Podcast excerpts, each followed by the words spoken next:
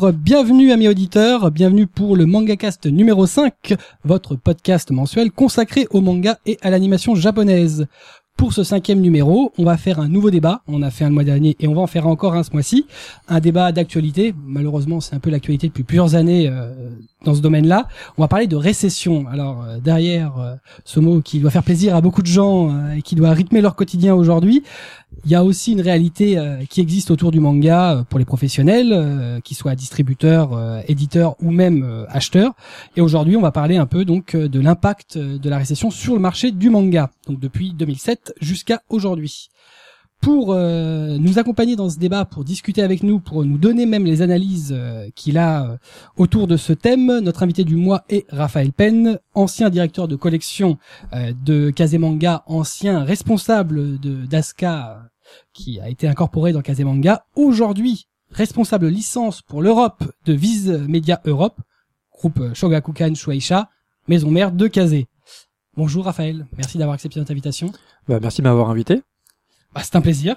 On va pouvoir parler un peu bah, de tout l'impact que qu'a la récession depuis euh, bah, depuis 2007 euh, sur euh, bah, tout ce qui est de ton domaine, c'est-à-dire euh, Kazemanga, puis maintenant euh, Viz Media Europe. Donc euh, toute la réalité que ça peut avoir pour un éditeur et même pour maintenant euh, la maison mère de, de plusieurs éditeurs. Pour animer cette émission, en plus de moi-même Kubo, se trouve autour de notre fabuleuse table en formica beige, bon grise mais bon, on s'en fout elle est beige, Atras, Bonjour à tous. Blackjack Bonsoir à tous. Et Kobito. Bonsoir à tous. Voilà, magnifique voix comme euh, à chaque numéro. Aujourd'hui, en plus de nos trois compères, euh, nous accueillons deux petits nouveaux, euh, Bebop Noon qui prend des photos actuellement, qui nous fait coucou au fond. Ça, se- ça se voit pas, euh, c'est-à-dire que là c'est complètement audio. Bon, Je regardais, il fait coucou. C'est possible, voilà. Et Baptiste qui va s'occuper de la technique. Bonsoir à tous. Voilà, bon, bonsoir ou bonjour. Hein. Bonjour. Dans nos podcasts, ça peut être le matin, la nuit. euh, C'est plus classe le soir. quand on, c'est pas faux. Et en même temps, on enregistre le soir, tard le soir. Pour accompagner votre émission, pour accompagner votre podcast, comme à chaque numéro, vous avez la page facile à trouver, mangacast.fr slash numéro 5. Vous aurez les infos, les images, les liens, et comme on a un photographe aujourd'hui, c'est pas moi qui prends les photos, vous aurez des photos. Voilà, comme ça il n'oubliera pas de les prendre, lui. On va donc, Ça n'arrivait jamais. Ouais, bah écoutez, on peut pas tout faire, hein. enregistrer, animer, euh, prendre des photos, euh, je crois que c'est déjà pas mal. hein. On enchaîne donc de suite après la vanne de Blackjack qui commence bien euh, notre débat après notre jingle.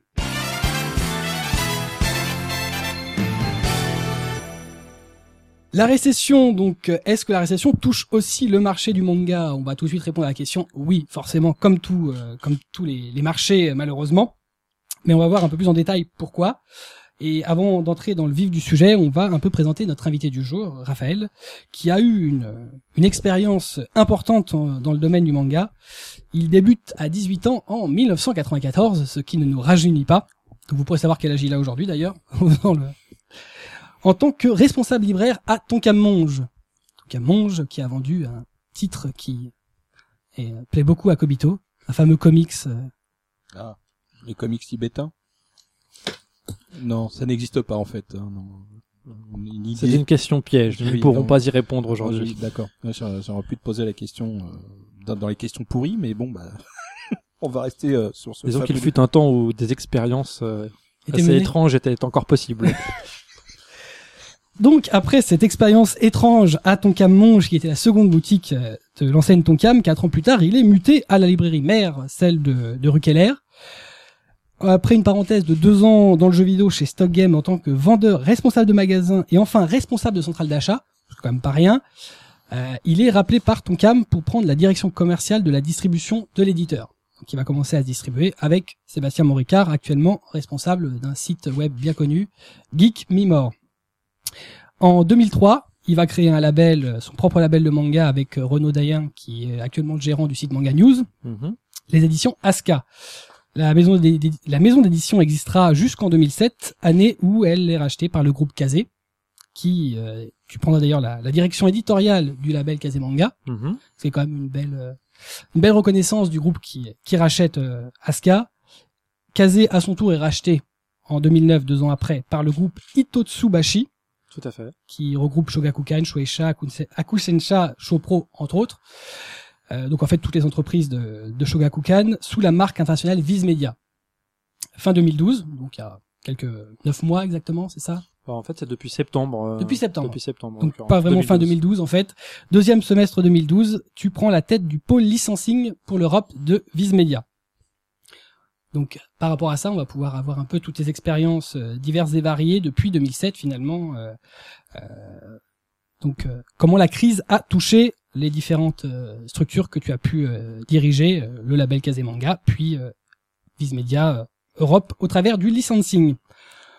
On va replacer un tout petit peu la situation dans son contexte. On va faire rapide parce que c'est pas très joyeux. La crise qui provoque la récession qu'on connaît depuis plusieurs années, elle va débuter d'une certaine façon en 2007 avec la crise des subprimes. Euh, et elle sera continuée euh, quelques années après euh, avec la crise de la dette grecque qui va toucher plus directement l'Europe et donc finalement le porte-monnaie des, acheteurs européens. En 2007, euh, en 2007, euh, alors on va faire des chiffres, ça va être super joyeux. En 2007, euh, on sait qu'en nombre de titres mangas sortis, on est à environ à 1400-1430, c'est euh, les chiffres actuels de, de volume paru dans l'année, pour un volume de vente de 14,7 millions de, titres euh, écoulés. Euh, rapidement, euh, 50% des ventes totales de mangas sont à ce moment-là euh, composées de 9 titres chez 4 éditeurs, donc euh, notamment Naruto qui était en tête. En 2007, euh, donc euh, Kazé rachète euh, Asuka. Euh, le, rachat est euh, motivé par euh, quelle situation? Une envie d'être dans un plus grand groupe? Alors Ou justement, euh, cette situation qui commence à être difficile. euh, Alors la réalité, c'est que euh, c'était plus tenable euh, d'être un éditeur indépendant sur ce marché très concurrentiel. On avait déjà, euh, on s'était déjà rapproché des, de la société Soleil, qui avait pris des participations dans notre capital, euh, un an et demi plus tôt, je pense, de mémoire. Et euh, Soleil à l'époque souhaitait, euh, depuis quelques années, je dirais, euh, intensifier sa, sa présence et sa part de marché dans le manga. Donc ils avaient euh, pris des participations dans notre société et pris des participations dans le groupe Tokebi à l'époque. Et euh, ça n'avait pas été très euh, très efficace euh, pour diverses raisons, euh, notamment le rugby qui était venu au milieu euh, perturber les ambitions du dirigeant, en tout cas le, lui ouvrir d'autres perspectives personnelles. Et donc, bah, c'est soit effectivement on trouvait un repreneur, soit effectivement Asuka allait déposer le bilan, hein, on va pas se mentir, euh, parce que bah, c'était plus possible de financer euh, une passion et une envie de- d'exister sur un marché euh, qui avait déjà à cette époque plus la capacité, euh, je dirais, d'accueillir des éditeurs euh, de, de cette taille, quoi. D'accord. Et euh, pour Kazé, euh, pour Cédric Littardi qui était le, le fondateur et, euh, et, euh, gérant de Kazé à cette époque, euh, je pense que pour lui c'était devenu indispensable sur le marché euh, d'avoir en plus de, des activités audiovisuelles un label d'édition manga euh, pour faire de la cross-promotion, pour profiter de l'exposition médiatique euh, d'une diffusion télé et de ne pas faire finalement le euh, de ne pas faire finalement le euh, le euh, je dirais la promotion de licence et de ne pas profiter des ventes des livres derrière. Parce que effectivement euh, quand on regarde de près Kazé a fait le succès de Bleach de Nana euh, de tout un tas de séries qui sont devenues des hits en de en livre enfin, en vente de livres. Et euh, je pense qu'il a réalisé qu'il était important d'avoir euh, également ce volet euh, euh, ce volet euh, dans euh, dans son groupe De l'édition de, de, de papier de manga qui voilà avait papier été essayé un petit peu avec Kamikaze. euh, oui, c'était un- une tentative, mais qui Mm. n'était pas facile, euh, puisque c'était une association avec un autre groupe qui avait forcément d'autres ambitions, et donc euh, ils n'ont pas réussi à faire quelque chose. Quoi. D'accord. Donc euh, le fait de, de pouvoir récupérer euh, Asuka, ça permet aussi de récupérer une structure déjà existante. Avec un catalogue, avec euh, des relations, avec euh, un historique de travail avec des éditeurs japonais, et, en plus, pas forcément les mêmes que Kazé avait du côté vidéo. Par exemple, on ne travaillait pas chez Asuka avec euh, Kodansha. D'accord. ou avec Square Enix. Bon, alors que Kazé le faisait en vidéo, donc du coup, bah, on a très rapidement pu intégrer des licences de ces deux éditeurs notamment dans Kazé Man- dans dans Kazé Manga. Donc Kazemanga. Ouais, par exemple, les doubles licences euh, Gunslinger en bouquin et Gunslinger Voilà. en vidéo. À noter tout de même que euh, de 2007 à 2009, euh, c'était toujours le label Asuka. On n'avait Ouais. pas nommé euh, Kazé Manga parce que Kazé souhaitait évidemment garder ses relations privilégiées avec les autres éditeurs français qui avaient été des partenaires euh, pour tous les succès euh, euh, de Kazé en vidéo, euh, notamment. c'est le rachat par euh, par Viz Shogakukan, par oui, Shogakukan, par Viz Media. cas par Viz Media, qui a qui a effectivement euh, précipité, euh, je dirais, l'envie d'avoir euh, une seule marque euh, casée, que ce Mm. soit pour les livres ou pour l'animation. Ce qui est logique finalement. Ce qui était logique et Mm. qui aurait pu arriver avant, mais qui n'était pas arrivé. avant. D'accord. Euh, en 2007, donc quand tu arrives dans le groupe Kazé, Mm. qui est actuellement à ce moment-là uniquement une entreprise française, Tout à fait. euh, est-ce que euh, vous, de votre côté, en termes de, de, de vente, est-ce que vous sentez un impact euh, de ce qui est déjà euh, vécu comme euh, un début de récession? Euh, très franchement, euh, pas énormément parce qu'on avait quand même une microscopique part de marché, euh, 0, quelque chose, donc euh, on pesait vraiment rien sur le marché. Euh, S'il y avait une différence, elle se sentait peu puisque euh, bon, on on avait vraiment pas beaucoup de ventes. Euh, on a plutôt été dans des années euh, de progression avec de meilleures licences, un peu plus attendues. Euh, même s'il y avait une crise, on était plutôt dans une dynamique inverse. Partant de bas, euh, c'était plus facile pour nous de monter avec des bonnes licences, enfin Oui. de meilleures licences. Ça, ça, ça quand même, ça aide de partir de d'une petite, toute petite part de marché et faire des progressions plutôt que d'être déjà bien en place et puis s'apercevoir qu'on qu'on commence à, à Tout à perdre. fait. Et puis Voilà. bon, bah faire plus 20% euh, quand on a une si petite part de marché, finalement, pour l'ensemble du marché, sur l'ensemble du marché, ça pèse pas grand chose. Mm. Donc c'est très relatif les chiffres en fait, en Mm. réalité. Mais bon, nous à cette époque-là, effectivement, on était dans une bonne, euh, dans une meilleure Bonne dynamique, dynamique. peut-être que le marché lui-même quoi. Alors, en même temps, on se rendra compte que euh, le, le moment où le, le marché va fléchir, alors est-ce que c'est un, un hasard ou est-ce que c'est une réalité euh, C'est aussi ce qui va débuter avec quelque chose qui nous touche plus directement, la crise grecque euh, en 2010. C'est-à-dire que là, on voit vraiment que alors, le marché est sans doute arrivé à un point de à un pic. On sait très bien qu'il y a des pics et que bon malheureusement arrivé au bout, on finit par descendre euh, parce qu'on se rendra compte qu'entre 2007 euh, et 2008, on va globalement avoir le même nombre de parutions. Euh, un par contre, un, un, nombre de paru- enfin un nombre de, de volumes édités qui va euh, croître euh, de pas un million mais pas loin de, en supplément. Euh, on a une, un marché qui va évoluer, qui sera à peu près équivalent en 2009, c'est-à-dire qu'on est pareil, on est à 1450 en 2008, 1460 parutions, donc on parle bien de, de, de, de volume. hein. Euh, donc ça peut être autant de nouvelles séries, des rééditions, etc. Pour euh, donc un volume global de 15,3 millions. Ouais. Euh, en 2009, on va avoir euh, des choses qui vont un peu. Alors, est-ce que c'est un rapport? C'est pas sûr, mais on sait que il y a la fermeture d'une boutique euh, qui a été importante, euh, album manga, Ouais. euh, euh, donc début 2009. Alors, il y a sans doute d'autres raisons, mais le fait est, c'est que ça, ça participait quand même à une zone qui fonctionnait bien de ce point de vue-là, euh, qui a fermé. Euh, la même année, en octobre, on a le lancement de Caseplay, donc la première plateforme de VOD du marché.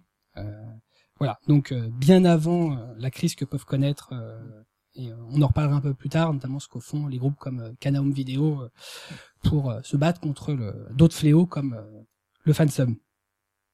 Il est, enfin, le fansub de, de séries licenciées.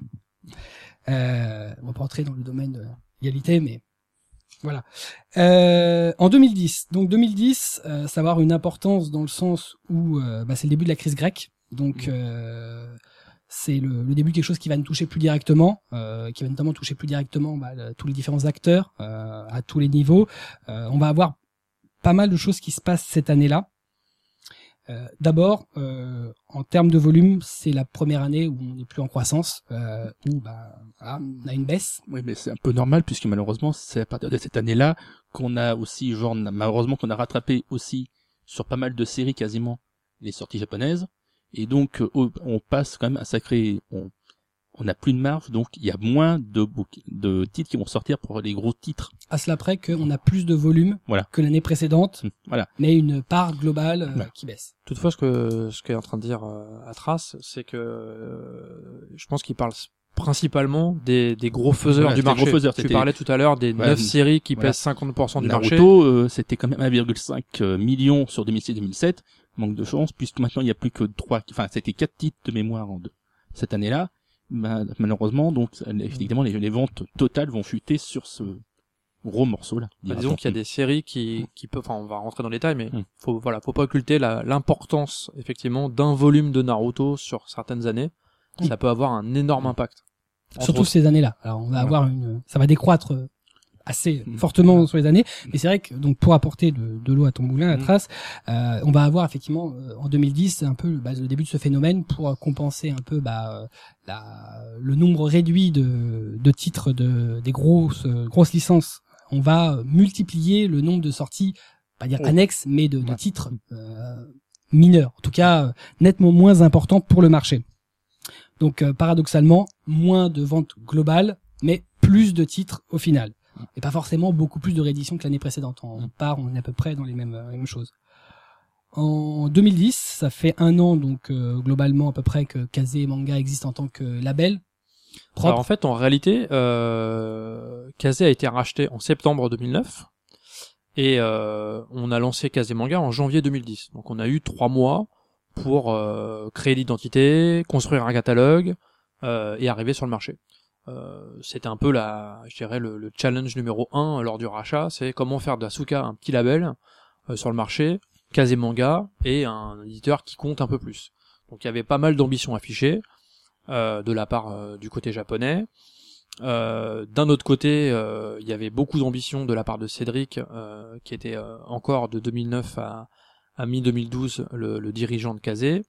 Euh, et ils sont revenus euh, quelques semaines après le rachat avec tout un tas de licences qu'ils avaient ramenées euh, de leur premier voyage qu'on a dû éditer. Donc ça s'est fait très vite et pas forcément très bien.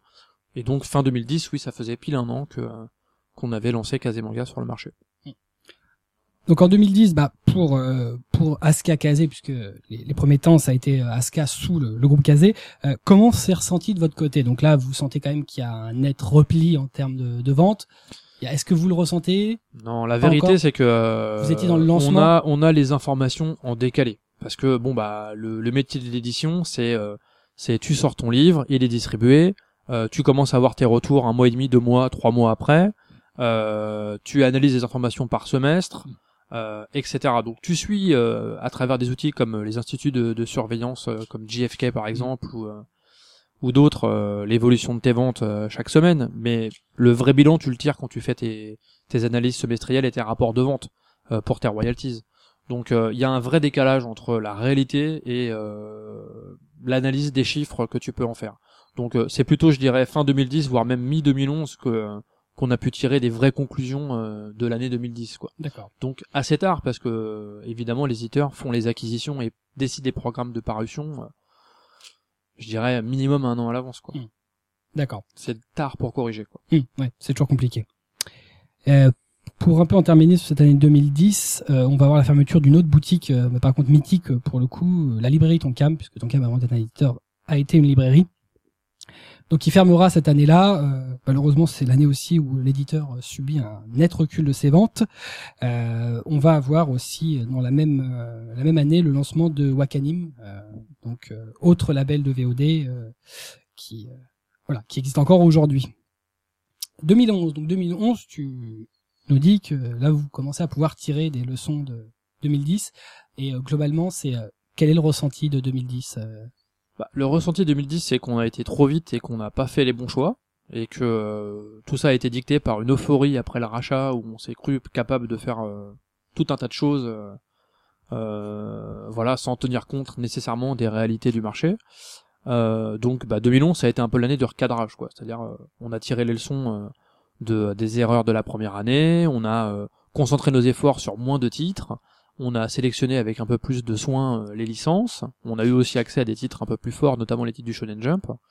Et euh, je pense que 2011 a été une année un peu plus réussie, euh, avec notamment des succès comme Beyblade, euh, des succès comme Belzebub ou Blue Exorcist euh, qui ont continué à monter. Donc non, non, on a, on a vraiment en 2011, je pense, c'est la première année réussie de Kazemanga, quoi, D'accord. réellement.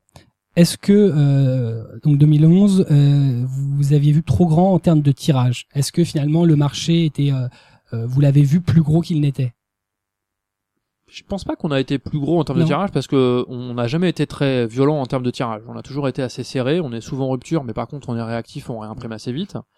Euh, je pense pas qu'on a été trop ambitieux en termes de tirage. Euh, la réalité c'est que 2010 on était encore diffusé par euh, enfin, d'ailleurs Voilà. 2010 et, euh, et 2011 par un, un distributeur qui euh, qui est très doué pour un tas de choses, mais le marché du manga est quand même assez spécifique et malheureusement c'est pas un distributeur et un diffuseur spécialisé. Donc du coup euh, quand on, il sent son éditeur motivé sur un titre, euh, il en pose beaucoup et peut-être trop, alors que euh, effectivement le marché peut peut-être pas absorber cette quantité. Euh, donc euh, ça c'est les erreurs 2010-2011, oui peut-être. Peut-être qu'on a euh, trop laissé notre notre distributeur s'enflammer sur des licences et en poser euh, beaucoup. Alors Voilà. ça marche quand c'est Beyblade, ça marche moins quand c'est Toreko par exemple. Le problème, c'est qu'il faut pas Ah, oublier que les éditeurs, malheureusement, ils payent le stockage. hein. c'est ça le problème. Ah, En tout cas, l'éditeur, euh, oui, Mm. il doit supporter un, un- un Mm. certain nombre de coûts, euh, évidemment. euh, et effectivement, si le distributeur ou les libraires s'enflamment sur une licence et que ça marche pas, effectivement, c'est souvent l'éditeur qui en supporte une partie. Mm. Pas seul, mais en grande partie quand même. Oui, et puis bon, je veux dire les, les licences de Comité. Euh, comment euh, les premières, c'est-à-dire euh, le PSZBUP, tout ça. Mm. Effectivement, comme tu le soulignais, euh, sont partis plutôt très bien, je pense, dans les librairies spécialisées euh, telles que la mienne. Mhm. Mais euh, Voilà, bon, la- Beyblade était plutôt distribué, enfin, je veux dire, dans la grande distribution. Alors, c'est vrai que Beyblade c'est un exemple à part. Beyblade c'est un succès, euh, je l'appellerais mass market, c'est-à-dire qu'il a très bien fonctionné dans les librairies euh, euh, généralistes, dans les enseignes familiales type Cultura ou évidemment en grande distribution ou euh, à la Fnac par exemple ou Virgin, euh, et moins dans les boutiques spécialisées. Par contre, l'intégralité des titres qu'on publie, 99% du reste du catalogue, effectivement fonctionne à peu près bien euh, euh, en librairie euh, BD, en librairie manga bien sûr, dans les enseignes euh, culturelles comme la Fnac, le Virgin, Cultura, etc. Beaucoup moins en grande distribution évidemment. Ouais, c'est des titres un peu plus pointus, peut-être un petit peu moins euh, familiaux. Donc euh, ouais, ça oui, bah plus plus manga quoi. Ouais, plus manga, cible manga quoi. Voilà. Mais bon globalement, en tout cas, euh, 2011 a été une année, euh, je dirais une année bien plus réussie que 2010. Et on n'a pas trop fait d'erreurs en 2011. On a peut-être publié effectivement encore un peu trop de titres par rapport à ce que le marché pouvait accepter à cette époque-là, mais c'était déjà beaucoup moins qu'en 2010 quoi. D'accord. Et euh, donc ça, c'est toujours basé sur sur l'euphorie de, de l'obtention de nouvelles Bah, licences. déjà de- 2000 2010 pour être honnête, on lançait un label. On peut pas lancer Mm. un label sans avoir un peu de un Mm. peu de un peu de Il y a besoin de se créer un de- catalogue. de- voilà, et de un catalogue. Donc c'est forcément une année où il y a beaucoup de titres. Malheureusement, effectivement, quand on a lancé le le, le Cheryl Panning 2010, donc fin 2009, on n'avait pas encore tiré les conclusions de l'année 2009. On sortait de trois années en progression, plutôt fulgurante. On avait atteint plus de 15 millions d'exemplaires vendus. Euh, ça commençait à être un marché vraiment structuré, très important euh, euh, en France, bien loin de ce que tout le monde pouvait penser euh, en, dans les années 90. Euh, effectivement, personne pouvait imaginer que l'année 2010 serait la première année de, de crise. Euh, on pouvait se douter que ça serait euh, moins fulgurant en progression, plus difficile, mais pas aussi difficile que cela, avait, cela a été. Donc effectivement, euh, 2010, on, on partait dans une euphorie généralisée. quoi. Mm. Euh, 2011, on en revenait déjà. Donc on se disait, Mm. bon, va falloir euh, faire plus attention, etc. Donc forcément, 2011, c'était une année beaucoup plus saine. D'ailleurs, on a fait une progression fulgurante cette, cette année-là, hein, comme, euh, comme d'autres éditeurs, sur un marché qui était plutôt, euh, évidemment, euh, difficile. Quoi. surtout sur un marché qui est même en, net recul puisque 2011 c'est euh, 13,8 millions euh, d'exemplaires euh, à comparer là on est euh, on- en deux ans on a presque on a un bon million qui a, qui a disparu euh. Bah, on est revenu quelques années en arrière, en tout cas en termes Mm. de taille. Par Mm. contre, euh, en termes de taille, en termes de vente, j'entends j'entends par là en termes de vente euh, unitaire, en nombre total de livres vendus. Par contre, en nombre de nouveautés publiées, oui, effectivement, on n'a pas descendu. Quoi. on est à alors sur le nombre de parutions volumes on est à 1520 euh, ce qui correspond exactement au même chiffre que, que 2010 on est à peu près dans dans, dans ces eaux là donc effectivement c'est assez euh, assez impressionnant finalement même ce que disent finalement les les libraires bande dessinée au niveau global, c'est que ça représente plus d'un tiers. Euh, Aujourd'hui, on est, euh, on atteint à trace presque 50% du, du marché de Oui, l'édition en 46, bande dessinée, euh, de- en termes de, 46% de mémoire. nombre de, Mm. de Mm. parutions. Oui, et donc finalement, euh, ça montre en quelques secondes qu'effectivement, si si euh, si presque 50% de la production de bande dessinée c'est du manga, alors que les ventes c'est pas 50% du manga, c'est qu'effectivement il y a une surproduction euh, évidente quoi. Oui, parce que de, de mémoire, les ventes d'être à peu près 30%. Si, euh, Bah, ça Oui, dépend si tu parles de chiffres Un euh, ou d'unités. Parce qu'en fait, à cause de la Voilà. différence faciale des Valeur. produits, euh, il y, a un va- il y a un net différentiel entre voilà. la valeur des, des, des livres et la quantité. Mm. Donc effectivement, on vend plus de mangas, euh, enfin le chiffre est plus important En unité en unité qu'en valeur, Quand même, forcément. bien sûr. Puisqu'un manga vaut globalement à peu près la moitié d'une BD, quoi. À Mm. peu près. Oui, ça doit être ça. Ouais. Oui, Pas tout à fait, parce que ça n'arrête pas de monter, mais 6,69. Voilà, bref, voilà, à peu près. Voilà, j'ai pas. 6,69, c'est le prix du manga chez Kazemanga. Ah bon oui, Ah c'est bah, j'ai- pas fait exprès alors. Bravo. T'as bien choisi. Si, on pouvait pas faire mieux. Très bien. Juste, euh, je voulais savoir une. Est-ce que vous avez pu corriger en 2011 une des erreurs de 2010 où ça a été euh, Bah, déjà, on a, on a nettement réduit le nombre de titres. Ça, c'est la première grande différence. Euh, quasiment une moitié, donc c'est quand même euh, un net, euh, un net changement. Et puis ensuite, comme je te le disais, on, on a, euh, on a surtout eu accès à des titres qui sont plus attendus. En fait, quand on a commencé, on ne pouvait accéder qu'aux titres du magazine Jump Square, qui est un magazine sympathique, il y a des titres très bien dedans, mais euh, quand tu dois créer un label avec un seul magazine, si tu veux, C'est assez léger, ouais. difficile. Donc du coup, t'as quelques titres de qualité, quelques titres moyens et quelques titres vraiment de fond. euh, Puis en termes d'identité, ça fait une identité quasi unique. bah, c'est pour ça qu'on avait créé un label euh, qu'on a appelé Shonen Up, qui était euh, grosso modo de Young Seinen, la lignée euh, du magazine finalement Jump Square, euh, dans lequel sont publiés Blue Exorcist notamment, qui est le titre euh, vraiment quali, euh, qui était à l'époque d'ailleurs inconnu, hein, c'était à de commencer, donc on pouvait même pas imaginer que ça serait le hit que c'est aujourd'hui, et euh, où on trouve d'ailleurs pas mal d'auteurs du Shonen Jump qui ont fait des succès dans le passé et qui officient dans ce magazine qui est mensuel, donc qui est un peu plus facile à tenir. Donc notamment l'auteur de Kenshin avec Embalming ou l'auteur de de comment s'appelle ce titre Roshinengi euh, qui a fait Shiki chez nous. Euh, donc c'est des auteurs qui sont plutôt sympathiques mais qui c'est pas des best euh, sellers quoi. Mm. donc euh, arriver sur des avec des titres qualitatifs mais pas forcément attendus un peu difficiles d'accès on dira au perché au niveau des, euh, des scénarios ou du style graphique sur un marché qui est un peu euh, dévasté c'était pas forcément la bonne stratégie.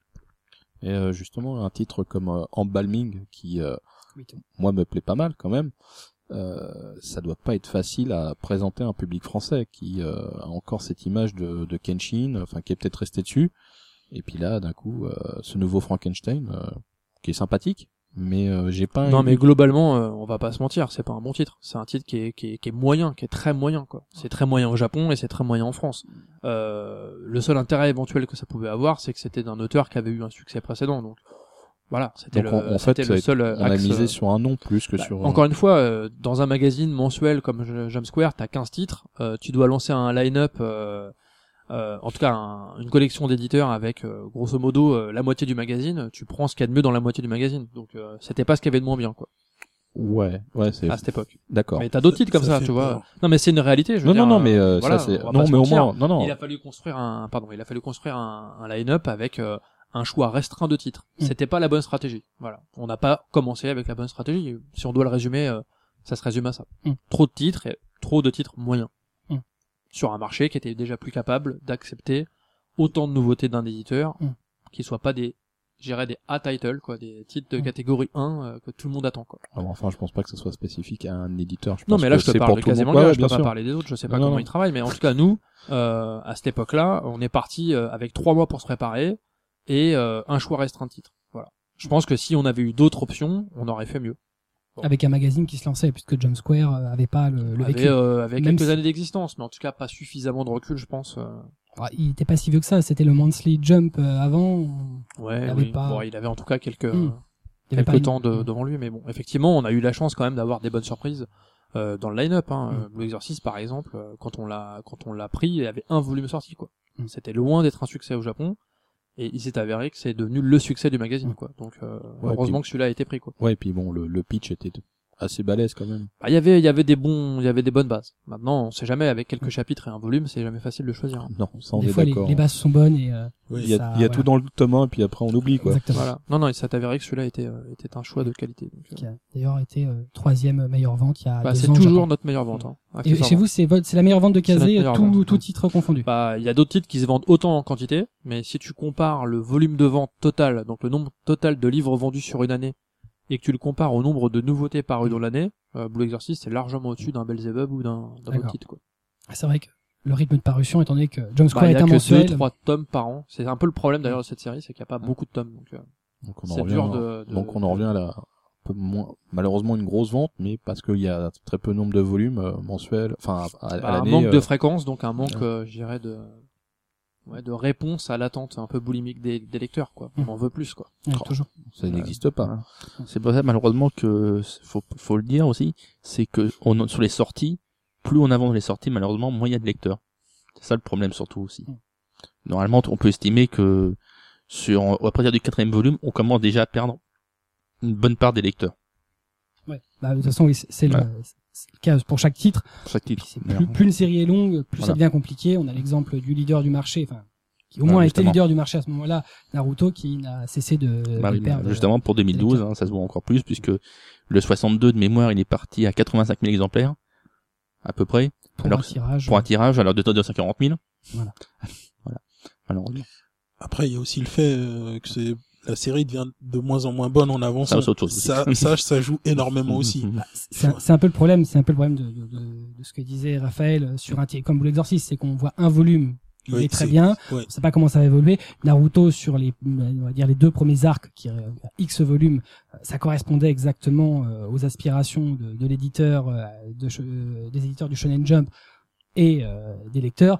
Plus ça avançait, plus ça s'est essoufflé, plus ça devient compliqué, ça devient compliqué pour l'auteur, ça devient compliqué pour les lecteurs et forcément pour l'éditeur. C'est logique, hein, c'est toujours compliqué. C'est plus une Ouais, série ouais, dure. Je, je suis assez d'accord avec vous. Maintenant, il y a un facteur quand même que bon qu'on voit moins quand on est éditeur, mais qu'on dont on apprécie euh, un, à un autre niveau quand on passe un petit peu euh, en dehors de, du cercle euh, voilà des, des éditorial. C'est qu'effectivement il y a aussi tout l'aspect médiatique autour d'une licence. C'est-à-dire que ça paraît bête, mais la raison pour laquelle Naruto a explosé, c'est pas parce que Naruto c'est de la tuerie quoi. C'est de la tuerie d'accord, mais ça a été surexposé quoi. C'est passé à la télé sur plein de chaînes, il y a eu des jeux vidéo, il y a eu un énorme buzz.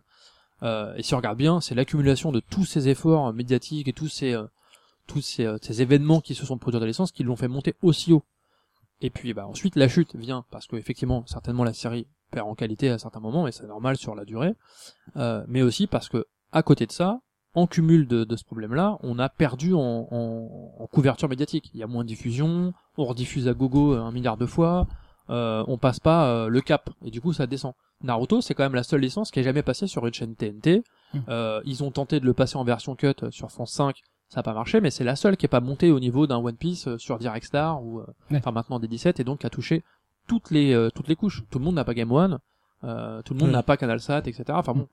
Donc euh, forcément, euh, à un moment donné, il a manqué, je pense, ce petit truc en plus qui touche, je dirais, une couche supplémentaire de la population.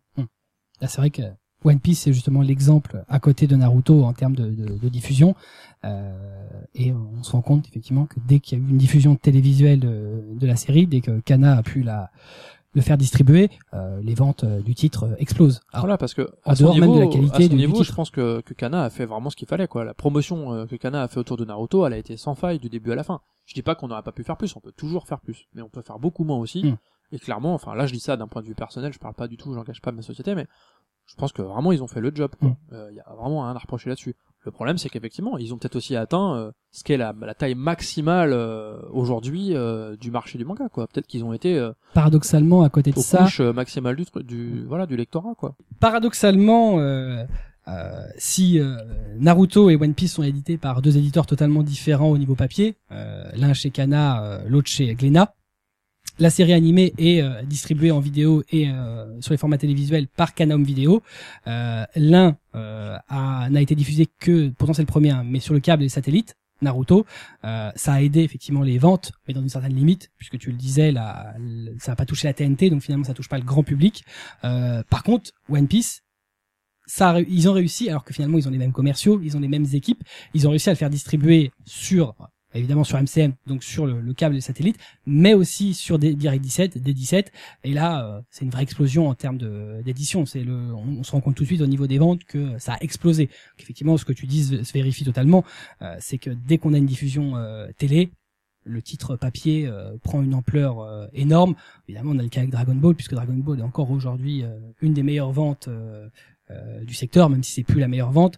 Euh, je me souviens qu'en 2010, il est quand même significativement dans les fameux neuf euh, titres majeurs qui font 50% du marché.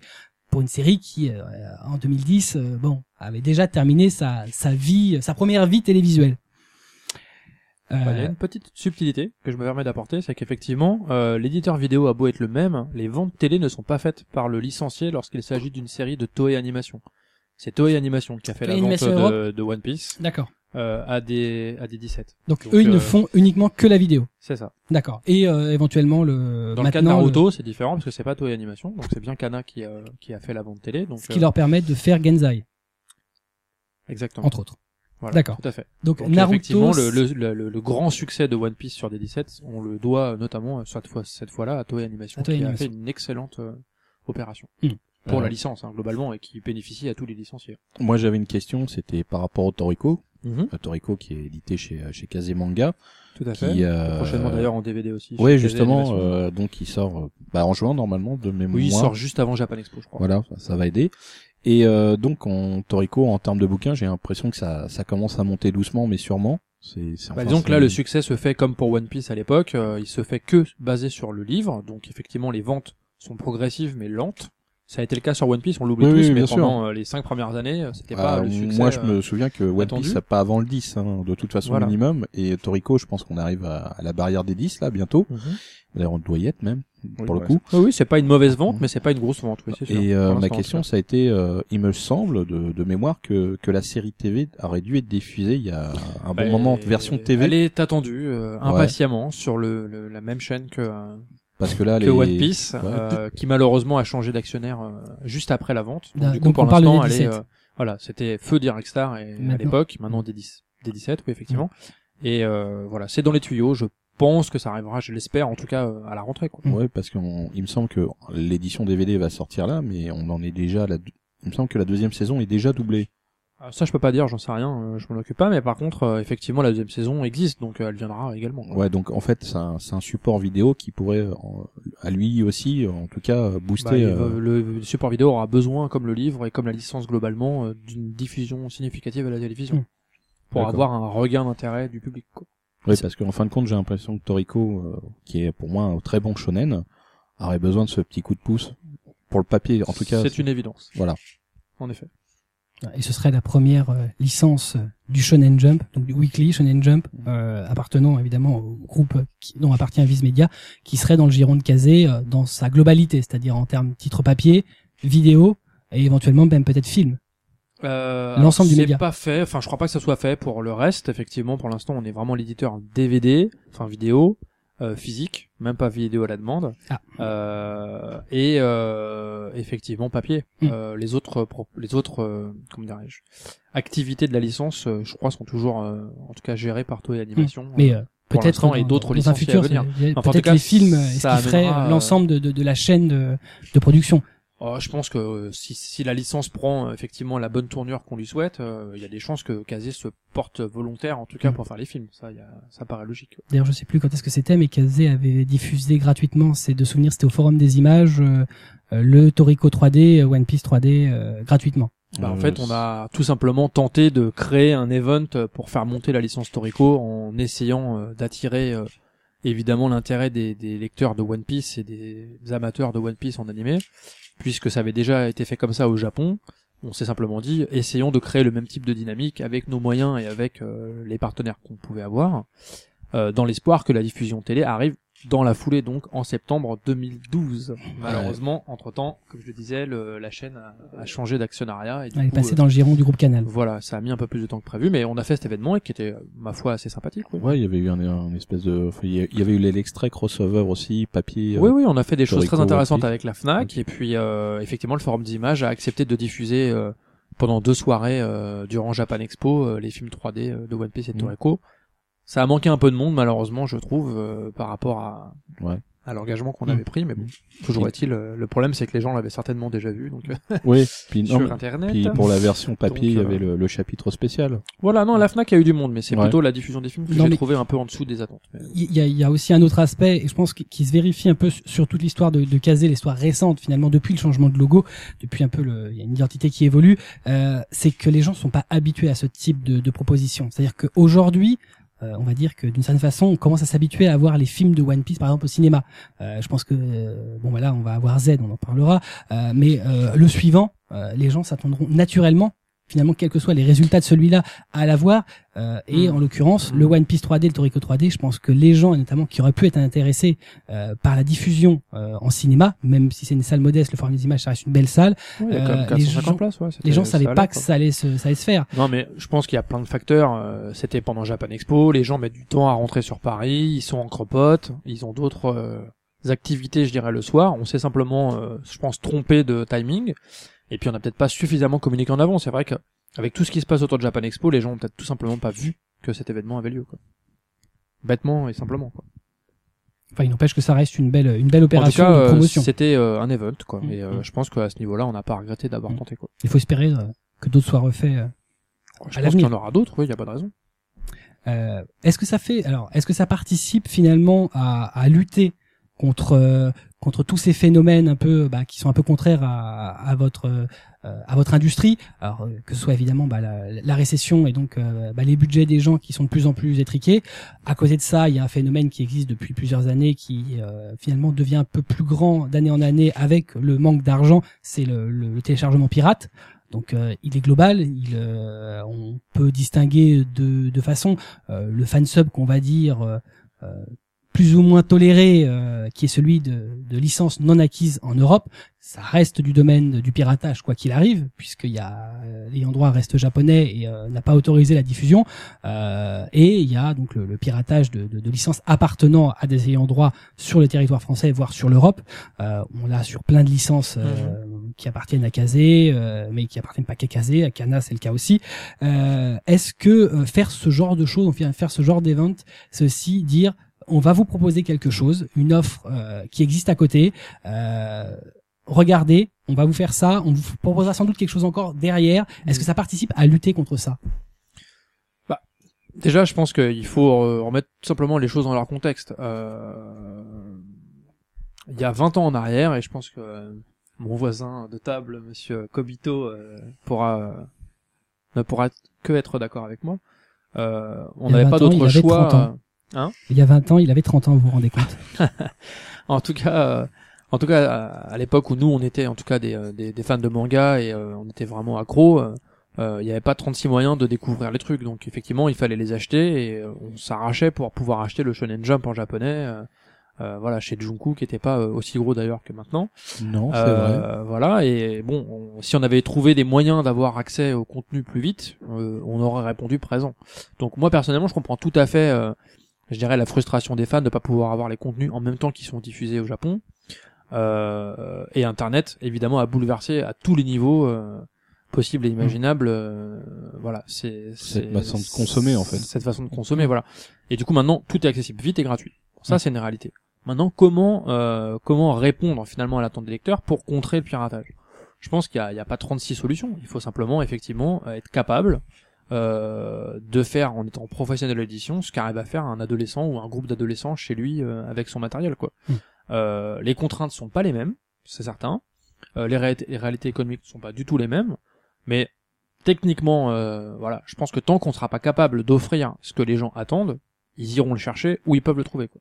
Ça, c'est de base. Mm. Après, euh, parallèlement à ça, une fois qu'on aura créé une offre, il s'agira aussi d'être, euh, proactif pour faire en sorte que les gens qui font de l'illégal se tournent vers le légal, soit par des par des euh, affiliations ou des moyens de les faire participer à la communauté de la licence. Enfin, tout ça, ça reste à imaginer. Mm. Mais euh, voilà, taper sur les sites et ne rien offrir en, en contrepartie, à mon sens, n'a pas de solution. Mm. Enfin, c'est pas une solution, quoi. Parce que on, crée- on remplace pas l'attente euh, par la fermeture des sites. quoi. Les gens, ils iront trouver ailleurs par d'autres moyens. Mm. Enfin voilà. Alors, c'est en train d'arriver. Donc, on commence nous à, à faire en sorte que les sites se détendent et arrêtent de faire n'importe quoi, parce que c'est un peu faire n'importe quoi ce qu'ils Mm. font malheureusement. Euh, mais voilà, l'offre arrivera dans quelques mois, euh, à mon avis début de l'année prochaine ou plus tard. Euh, sera pas parfaite dès le départ, mais voilà, sera une réponse, à mon avis significative à l'attente des fans. Euh, tu dis l'offre euh, légale arrive. Euh, elle arrive de quelle façon? Animation, papier, enfin Animation, elle est déjà en train de se mettre en place. avec Caseplay avec Kazeplay, avec Genzai, avec euh, Wakanim, euh, avec euh, je ne sais quoi d'autre. Donc là, tu, d'autres qui tu parles vraiment de façon globale. Oui, et euh, du point de vue manga, euh, on est aux portes de- du début du, du marché euh, officiel du licensing digital pour le manga. Donc je pense qu'on aura d'abord des offres de tomes reliés, et puis très rapidement dans la foulée, l'année prochaine probablement, des offres de contenu simultané, voilà, qui en sont en train de s'imaginer, mais qui sont pas encore tout à fait en place. Mais le manga digital arrive officiellement, donc forcément, nous en tant que société euh, qui gère les droits de Shueisha euh, notamment, on est obligé de euh, d'agir contre les plus gros faiseurs. Donc ça, on a commencé déjà à envoyer des mails qui sont pas des menaces, je dirais, d'avocats, etc. On est juste dans du dialogue en disant voilà, on a décelé que vous que vous distribuez illégalement des contenus dont nous gérons les droits. Euh, nous vous demandons d'arrêter quoi. Mm. Et donc euh, certains sites arrêtent, certains sites n'arrêtent pas. On établit la liste de ceux qui n'arrêtent pas pour voir ce qu'on fera derrière. Mais en tout cas, on, on sait qu'on va pas agir de manière légale tant qu'on n'aura pas une offre légale justement euh, pour répondre à l'attente des gens. Pour Mm. l'instant, on est dans du nettoyage, si je peux me permettre de parler ainsi, euh, amical. Qui est nécessaire parce que malheureusement il y a trop de sites quoi. Il est temps que les gens prennent conscience. Alors euh, c'est un peu la lutte sans fin donc euh, on pourrait prendre 10 employés qui seraient occupés toute la journée. Maintenant euh, on en a qu'un, il passe son temps là-dessus et franchement dans la plupart des, des cas on a de la compréhension, les gens savent dans quelle situation ils sont et ils sont d'accord d'arrêter. Il y a que quelques récalcitrants qui à mon avis sont dans une économie plus que dans une passion. Donc forcément ils sont plus difficiles à, à stopper mais en tout cas, voilà, la, ré- la réponse à, à la question, c'est oui. Tant qu'il n'y aura pas une offre légale, ça me paraît être un combat impossible à mener. Quoi. Ouais, et puis bon, vous, commencez à faire du, on va dire, euh, du préventif. Vous prévenez. Bah, disons qu'on sait que maintenant, ça va arriver, puisqu'on commence à, à signer des contrats, donc euh, il est temps de commencer maintenant. Ça sera long, c'est un, un combat et en tout cas un, un dialogue euh, qui sera long à mener. Donc si on le commence trop tardivement, quand on créera le marché, euh, il nous faudra plusieurs mois pour euh, avoir un petit peu de, je dirais, d'espace pour euh, espérer, en tout cas, euh, établir notre marché, quoi, Ouais. notre périmètre légal. Non, et puis vis-à-vis de ses fans, que, à la base, c'en est. Ah bah, pour moi, il y a des fans, euh, il y a des fans qui euh, achètent des livres et qui lisent aussi du scan et qui aiment les livres, qui aiment le manga, qui aiment euh, consommer, qui peuvent pas tous acheter, donc euh, ils ont recours au scan et euh, aussi parce qu'ils ont envie de pas attendre quand ils aiment quelque chose, mais ça les empêchera pas d'acheter quand même. Ah non, ça, c'est vrai. ça. Euh, et puis après, il y a des gens qui sont arrivés dans le manga par le scan, qui n'ont pas cette euh, habitude, je dirais, de consommation, et qui pour eux, c'est un droit le scan, quoi. Si tu leur enlèves, euh, t'es un, t'es un tyran, quoi. T'es, t'es le diable, quoi. Donc, de toute façon, ces gens-là, euh, malheureusement, ils seront durs à convaincre. Ils seront convaincus que si on leur offre quelque chose de gratuit et bien, même si c'est limité dans le temps, par exemple, si on imagine des, des solutions freemium style Wakanim ou des choses comme ça, quoi. Il faudra qu'on réfléchisse à quelle est la bonne méthode. Mais Mm. quoi qu'il arrive, le tout gratuit euh, méthode scan, ça sera pas possible. Mm. Donc il faudra qu'il y ait euh, voilà un entre-deux, une période, une manière, euh, quelque chose. Mais je pense qu'il sera important de toute façon de, de comprendre que voilà l'avenir du manga, c'est aussi de le repenser le marché du manga. Oui, Je parle pas du produit livre. hein. Le produit livre, c'est un Mm. produit livre. Il y a tout un tas d'acteurs qui est rémunéré dans la chaîne. Il y a de la qualité quelque part là. Dans la diffusion numérique, il y a d'autres réalités. Donc peut-être qu'on peut imaginer une manière différente d'apporter des contenus. Tout gratuit non, gratuit partiellement, pourquoi pas. À imaginer bien sûr. Oui, puis je pense quand même qu'acheter quelque chose, c'est plutôt valorisant. Voilà, encore une fois, à imaginer nous en tant que euh, la sort, donc euh, apporteur de contenu, et évidemment euh, chaque licencié dans chaque territoire, parce que évidemment euh, c'est un travail d'équipe et euh, qui se construit ensemble. Alors, en même temps, il y a, y a aussi une, euh, une problématique qui se pose au niveau du numérique, c'est qu'il y a quand même une certaine partie euh, de la population considère que euh, le, nu- le numérique ne s'achète pas. C'est quelque chose d'intangible, euh, par définition, c'est intangible. Euh, qu'on parle de, de scan, donc on parle d'images, de PDF, ou qu'on parle de vidéos, donc euh, des formats DivX et, euh, et assimilés. euh, Il y a quand même beaucoup de gens qui considèrent que, euh, étant donné que je ne possède pas d'objet, euh, je ne veux pas payer. Effectivement, ça participe à ce que tu dis. Il y a des gens qui ne paieront, enfin qui ne voudront jamais payer. Euh, ils le font pour euh, pour cette économie-là. Ils le font pour aussi euh, tout ce qui est séries télévisuelles ou films. Maintenant, on voit quand même que ce que font des, des, des grands labels ou ce que font des, des, des grandes comment chaînes de télévision comme euh, Orange ou autres qui diffusent des séries. Euh, 24 heures, 48 heures après la diffusion euh, aux États-Unis avec sous-titrage, on voit aussi que ces, ces modèles payants fonctionnent, euh, sont rentables, euh, qui sont reconduits. Euh, donc il y a quand même une, une quelque chose qui fonctionne. C'est aussi le cas de Wakanim. Wakanim, bon alors, après ils le disent eux-mêmes, hein, le, comme tu disais, le, le freemium, donc euh, la diffusion euh, immédiate avec publicité, euh, euh, ça, ça vivote, euh, mais c'est pas vraiment rentable. Ce qui est plus rentable finalement, c'est la, la, la vente euh, à l'acte euh, suivante. Mais euh, si ça fonctionne, ça reste une économie qui est euh, assez compliquée à, assumer pour un éditeur. De toute façon, la réalité, elle est simple à mon sens. C'est-à-dire que euh, le gratuit, ça ne fonctionne que s'il y a du volume, puisqu'on est rémunéré très petit peu, enfin de, en très petite part par la publicité ou d'autres méthodes. Donc effectivement, tant qu'on n'a pas, tant qu'on n'a pas, comment dirais-je, la masse, c'est impossible de gagner de l'argent comme ça. Quoi. Euh, au niveau après des, des offres euh, payantes, la réalité c'est qu'effectivement, euh, tant qu'il y a du gratuit hyper accessible, euh, ça limite, je dirais, l'envie de payer quoi. C'est sûr que si on peut avoir facilement gratuit, on va pas faire, la, on va pas sortir sa carte bleue quoi. Oui, d'accord. euh, payer c'est compliqué quoi. Déjà, faut quand même être clair quoi. Mm. Euh, c'est souvent plus simple de trouver un torrent, Mm. voire même des fois plus rapide d'ailleurs hein, que de télécharger. non mais c'est vrai, c'est c'est incroyable, mais c'est vrai. Mm. Euh, J'achète moi-même sur des plateformes comme iTunes. bon bah voilà, des fois c'est lent quoi. C'est désespérément lent des fois. Donc euh, ils ont changé un peu, mais Mm. voilà, ça reste quand même parfois un peu lent. Donc ce que je veux dire, c'est que voilà, ces réalités-là, euh, malheureusement, elles existent. Il faut faire avec. Et puis, bah, le monde d'Internet, c'est un monde sans loi et c'est un monde gratuit. Alors, on le dit tout le temps, c'est facile, mais c'est une vérité, quoi. Je veux dire, euh, on peut tout trouver sur Internet gratuit. Mm. Pourquoi on ira acheter? Enfin, bas- basiquement, quoi. Voilà. Oui, ça c'est la question que la se pose. Pourquoi Voilà. j'irai acheter un truc euh, que Alors, je peux avoir euh, personnellement, euh, voilà, je vais pas dire que je ne télécharge jamais, ça m'arrive. Euh, franchement, il y a des- quand même des trucs de qualité assez moyenne, quoi. Il y a des séries américaines sous-titrées, euh, c'est à se tuer de rire, quoi, les sous-titres. Tu parles un peu anglais, tu te dis, le gars, il a rien compris, il a, il a traduit de travers, quoi. Donc, bien sûr, il a fait vite, bien sûr, c'est gratuit, mais voilà, c'est pas la qualité optimum. Donc, l'idée, c'est d'être capable d'offrir quelque chose de meilleure qualité, aussi vite, aussi bien, gratuit dans une certaine période, voilà. Ce que fait Wakanim, c'est très louable, hein. Je veux dire, c'est les seuls à faire euh, du freemium, euh, enfin, il me semble. Euh, bon, ils y arrivent, tant mieux, quoi. Pourquoi pas, quoi. Enfin, il y a des- il y, a aussi d'ailleurs des chez des bêtises. Il y a eu Daybex, ouais. Mais bon, ils ont peu de licences parce que voilà, c'est difficile, j'imagine, de, de convaincre les ayants droit de faire ce type d'offre, quoi. C'est pas si simple. Bah, S'ils l'ont fait pas mal il y a un an et demi, deux ans, euh, on voit qu'il y y a- ça a sacrément freiné de ce côté-là. euh, donc euh, il y a que Wakanim globalement qui le fait aujourd'hui Bah, avec des licences cas, euh, récentes. Voilà. Bon. Euh, et c'est pas simple, c'est pas simple, parce que c'est dur de se lancer dans le gratuit, de se dire voilà, est-ce que on va faire plus en faisant du gratuit? Enfin, quel est le bénéfice Mm. ou enfin le mérite et démérite, quoi, j'ai envie de dire. C'est Et puis à, à côté de ça, c'est euh, vraiment ça la problématique. C'est une question de d'acte de foi, quoi. Faut vraiment se dire on y va ou on n'y va pas, quoi. Mais je Et, crois que euh, c'est dur de convaincre euh, les partenaires avec si peu de certitude, quoi. Mm. Je crois que c'est un nouveau modèle économique et ces gens, enfin ces personnes qui, qui se mettent à ce type de, de modèle, euh, bah, c'est des, des précurseurs. Alors évidemment, il y avait rien avant, donc on peut pas trop avoir de chiffres. Ça sera dans le futur. Est-ce que ça Ouais, va tenir la C'est pour route ça que c'est long, c'est long, euh, c'est long. Puis de toute façon, le digital, c'est nouveau, quoi. Donc euh, c'est c'est quelque chose qui est encore euh, assez récent, quoi. Non, puis à côté de ça, Wakanim annonce quand même euh, de leur part directement des coffrets euh, DVD Blu-ray de leur grosse licence. euh, donc euh, d'ici là, les. Mais moi, les je suis pas mois. persuadé quand même qu'ils le fassent seul, seul, ça. À Ah bah, a priori, de, de- des infos qu'ils ont données, si. D'accord. C'est-à-dire qu'ils vont avoir une réédition de toutes leurs anciennes licences euh, chez Déclic, donc euh, via la gamme euh, Ruby. Euh, Saphir, pardon. En fait, y a, ils ont annoncé que quelques licences jusqu'à Sword Art Online. Donc il y a Sword Art Online, Axel Ward et euh, que sa volonté soit faite. Ils sortiront pas le reste. Et euh, à partir donc des nouvelles saisons, ils n'achètent que les droits VOD.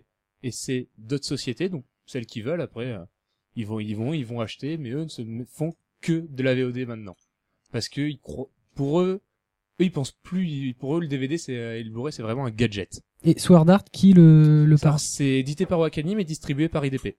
D'accord, mais donc c'est bien édité par Wakanim. Oui, oui. À euh, côté de ça, Sword euh, Art est la dernière série. Euh... Ouais, c'est ça. Ils avaient annoncé Sword Art et euh, Axel Word chez eux. Voilà, ce que je veux dire, c'est que la réalité, c'est que financièrement, derrière ce montage intelligent, euh, c'est c'est IDP qui, qui distribue Hmm. le DVD, donc c'est eux n'est pas marqué IDP en tant qu'éditeur, Si. mais c'est IDP qui l'édite, quoi. La réalité, c'est c'est ça. Non, mais jusqu'à jusqu'à Sword Art Online. Après, IDP n'est. Oui, Plus, après, mais euh, après, il y a plus de, voilà, Wakanim n'édite, ne co-édite pas, on va dire, Hmm. de DVD, quoi. Si quelqu'un veut les droits DVD, ça sera très certainement IDP, nous verrons. Hmm. Euh, voilà, ça finira, euh, voilà. Mais la réalité, c'est, c'est, c'est logique, enfin, ça me paraît logique. Wakanim, c'est une structure, euh, je dirais, nouveau média, quoi, Hmm. qui est orientée vers la VOD, qui malheureusement, dans le modèle économique de licensing aujourd'hui sur le marché, a besoin financièrement de l'appui d'un éditeur physique. Parce que avec les droits VOD seuls on peut pas supporter l'acquisition de la licence. C'est pas gratuit quoi de les mettre Mm. en VOD les japonais ils vous donnent pas les droits gratuitement pour les mettre en VOD quoi. Ou D'autant alors, euh, ou alors un nouveau, un nouvel éditeur vidéo. Enfin voilà ce que je veux dire c'est que malheureusement il y a un investissement Mm. pour pouvoir acquérir les droits légalement et les mettre même s'ils sont en freemium en freemium. Donc du coup il faut des il faut des fonds quoi Est-ce que des fonds tu as l'impression que les Japonais, qui ne sont pas des, des gens friands du, du digital, donc tout ce qui est euh, diffusion de leurs séries euh, euh, par le net, même en diffusion légale, est-ce qu'ils n'ont pas freiné des cas de fer pendant un certain temps? Est-ce qu'il y a un peu retardé une éventuelle offre Ah, légale je pense que dans le monde entier, la plupart des acteurs du- des milieux culturels, on a bien vu d'ailleurs en France les milieux éditoriaux, quoi, je veux dire, on est les- quasiment les derniers en Europe à lancer, on va dire, des contenus romans et compagnie en digital. Ça fait quoi un an qu'on en fait? Réellement Enfin voilà, je pense que malheureusement tout le monde est inquiet. C'est une inquiétude généralisée, quoi. Quel va être l'avenir de- des marchés? Est-ce que c'est dangereux? Si on fait beaucoup de digital Est-ce que ça va amoindrir les ventes du papier? Parce qu'on parle de digital, ça c'est très bien, c'est l'avenir. Mais la réalité, c'est qu'économiquement, 99% des ventes euh, euh, réalisées dans l'édi- dans l'édition bah, sont faites en livre papier quoi. Hmm. Le marché digital c'est 1%, allez Ouais, je suis gentil quoi. Donc c'est vrai que tout le monde s'excite sur le digital et c'est normal, il faut construire l'avenir. Mais c'est pas là que euh, l'économie est située. Donc effectivement, faut faire attention entre les efforts fournis et les résultats euh, Mm. voilà qu'on a à la fin Mm. parce que ça met en péril l'économie des entreprises quoi. Mm, Maintenant sûr. effectivement, il existe des lecteurs dans le manga qui ne sont je dirais centrés que sur le que sur le scan quoi, qui sont pas nos consommateurs de produits physiques. Mm. Faut pas les oublier ces gens-là parce que c'est des lecteurs effectivement potentiels euh, voilà qu'il faut euh, réussir à convaincre d'aller vers de- du légal en digital et vers des produits physiques quoi parce Ouais. que euh, Donc une offre de qualité, euh, pas excessive, euh, qui les ramènerait dans, dans le giron de, bah, de, dans le de la dans l'offre consommation. légale et voilà dans le dans la consommation et si possible vers les livres parce que c'est quand même euh, des bons produits quoi les bouquins. Je veux dire quand on a 12 ans et qu'on arrive dans le scan, on n'a pas forcément vu les livres. Oui, on Essayons a, de leur faire découvrir. On a des grands, on a grandi avec le digital et euh, le Bah, papier c'est physique, c'est bizarre. Par contre, euh, pour ce qui est de, de du support dont tu parlais tout à l'heure, euh, on n'achète rien. La vidéo, il a toujours fallu un, de toute façon un appareil pour la regarder. Mhm. Donc euh, c'est c'est un peu différent pour moi de la vi- du livre. Le livre, c'est l'objet en soi que t'emmènes dans ton sac, que tu peux lire où tu veux quoi.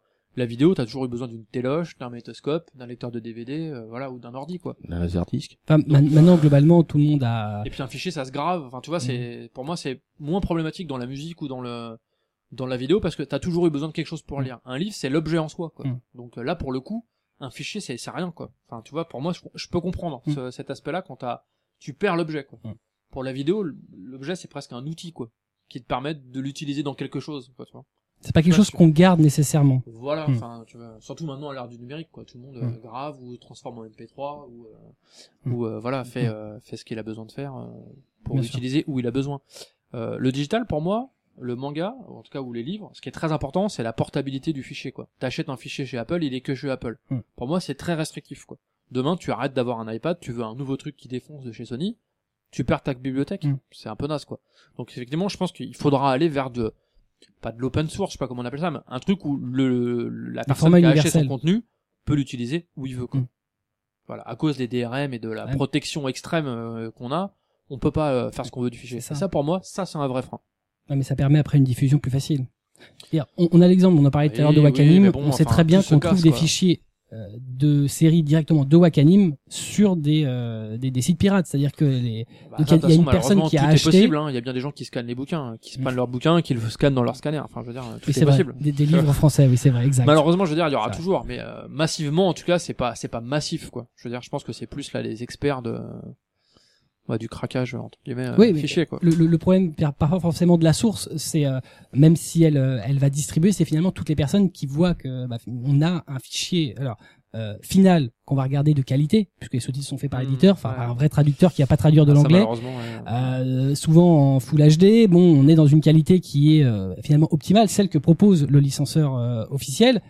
Mais euh, bah, Ouais, voilà, il y a non, une personne ça, qui a payé. Il y a encore des progrès euh, à faire, hein, ça, c'est sûr. Combien vont le, le, le consommer? De la même façon, euh, imaginons, mettons que que Shueisha décide de sortir un Shonen Jump Alpha euh, typé euh, sur ce qu'ils ont fait aux États-Unis euh, chez nous, c'est-à-dire de la prépublication de, des titres euh, euh, en ligne.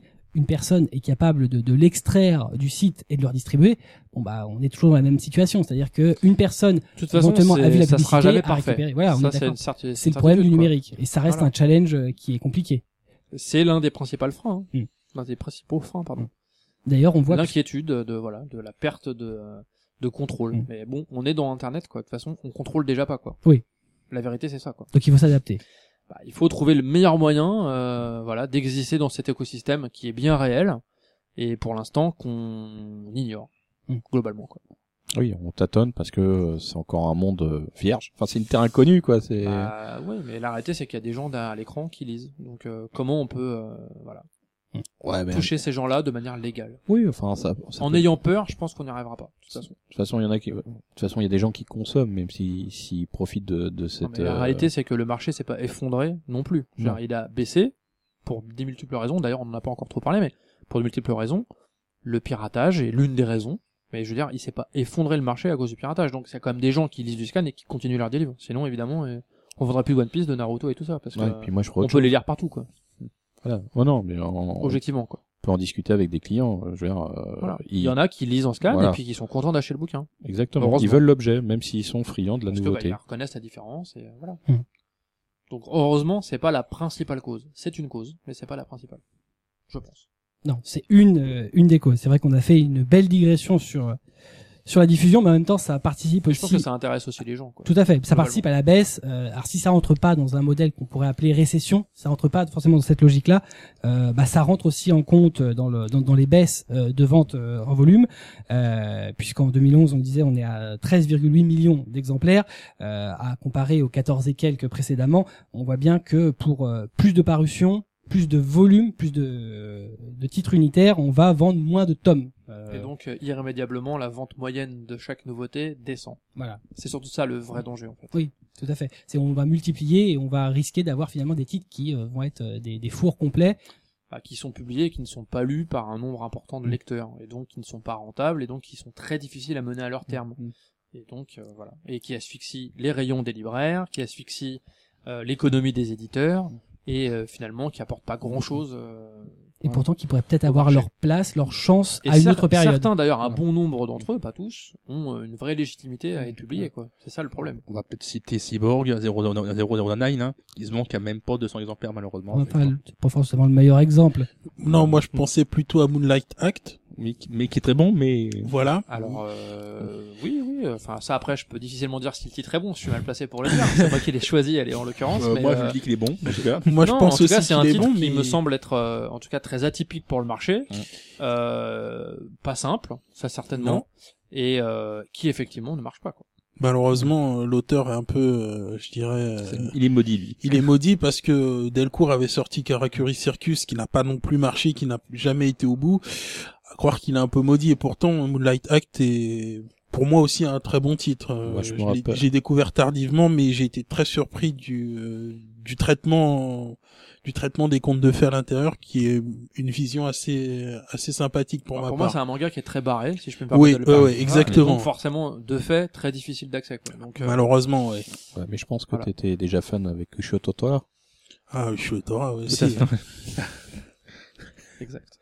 Tu en parlais tout à l'heure, Raphaël. euh, Il y a plein de raisons qui vont euh, participer un peu à- au déclin du, du marché. Euh, le fait que en, en 2010, euh, on a quand même une cassure qui est assez nette euh, et qui va euh, continuer sur 2011-2012. Malheureusement, on se doute que ce sera aussi le cas sur 2013. Euh, Il y a aussi donc, euh, alors si il y a une, on l'a dit, une baisse de vente de volume, une augmentation par contre du nombre de titres, c'est donc il y a compensation de la part des éditeurs. On vend moins sur nos titres, non, bah, mettons nos 10 titres. Bon bah pour essayer d'avoir le même vente globale, on va en sortir 13, 14 pour dire bah voilà, en termes de volume, on a bien euh, vendu autant. Bon, il s'avère que malheureusement, ils en vendent pas autant, ils en vendent toujours un petit peu moins, euh, mais on fait la balance. Euh, alors, il y a euh, donc l'aspect euh, financier, les gens peuvent pas forcément tout acheter, mais il y a aussi l'aspect asphyxie. euh, vous le disiez tous les deux tout à l'heure, Raphaël et Kobito, et Kobito le connaît bien en tant que libraire, sur le fait qu'il y a tellement, tellement maintenant de, de titres. Euh, cette compensation des éditeurs, euh, finalement, commence à se retourner un peu contre eux, dans le sens où est-ce qu'il y a pas trop de titres pour les gens? Est-ce qu'il finalement, est-ce que ça cache De toute pas des façon, choses? euh, tu donnes la réponse dans ta, dans, dans ta, ta question finalement. C'est qu'en fait, je pense que déjà ce phénomène-là, il faut le remettre un peu euh, en perspective. Il, il date pas de 2010, quoi. Il date de 2008, 2009, 2010. Ça n'a eu cesse de, d'ailleurs même d'avant. Le marché, n'a eu cesse de d'augmenter ses publications. Euh, c'est, on va dire, c'est au moins ces dix dernières années. Alors, il fut un temps où c'était logique, le marché pouvait accepter plus, il y avait une véritable attente des lecteurs, euh, insatisfaite, donc forcément, euh, l'augmentation était naturellement, euh, on va dire, euh, possible et, euh, et absorbée par, le, par la consommation des lecteurs.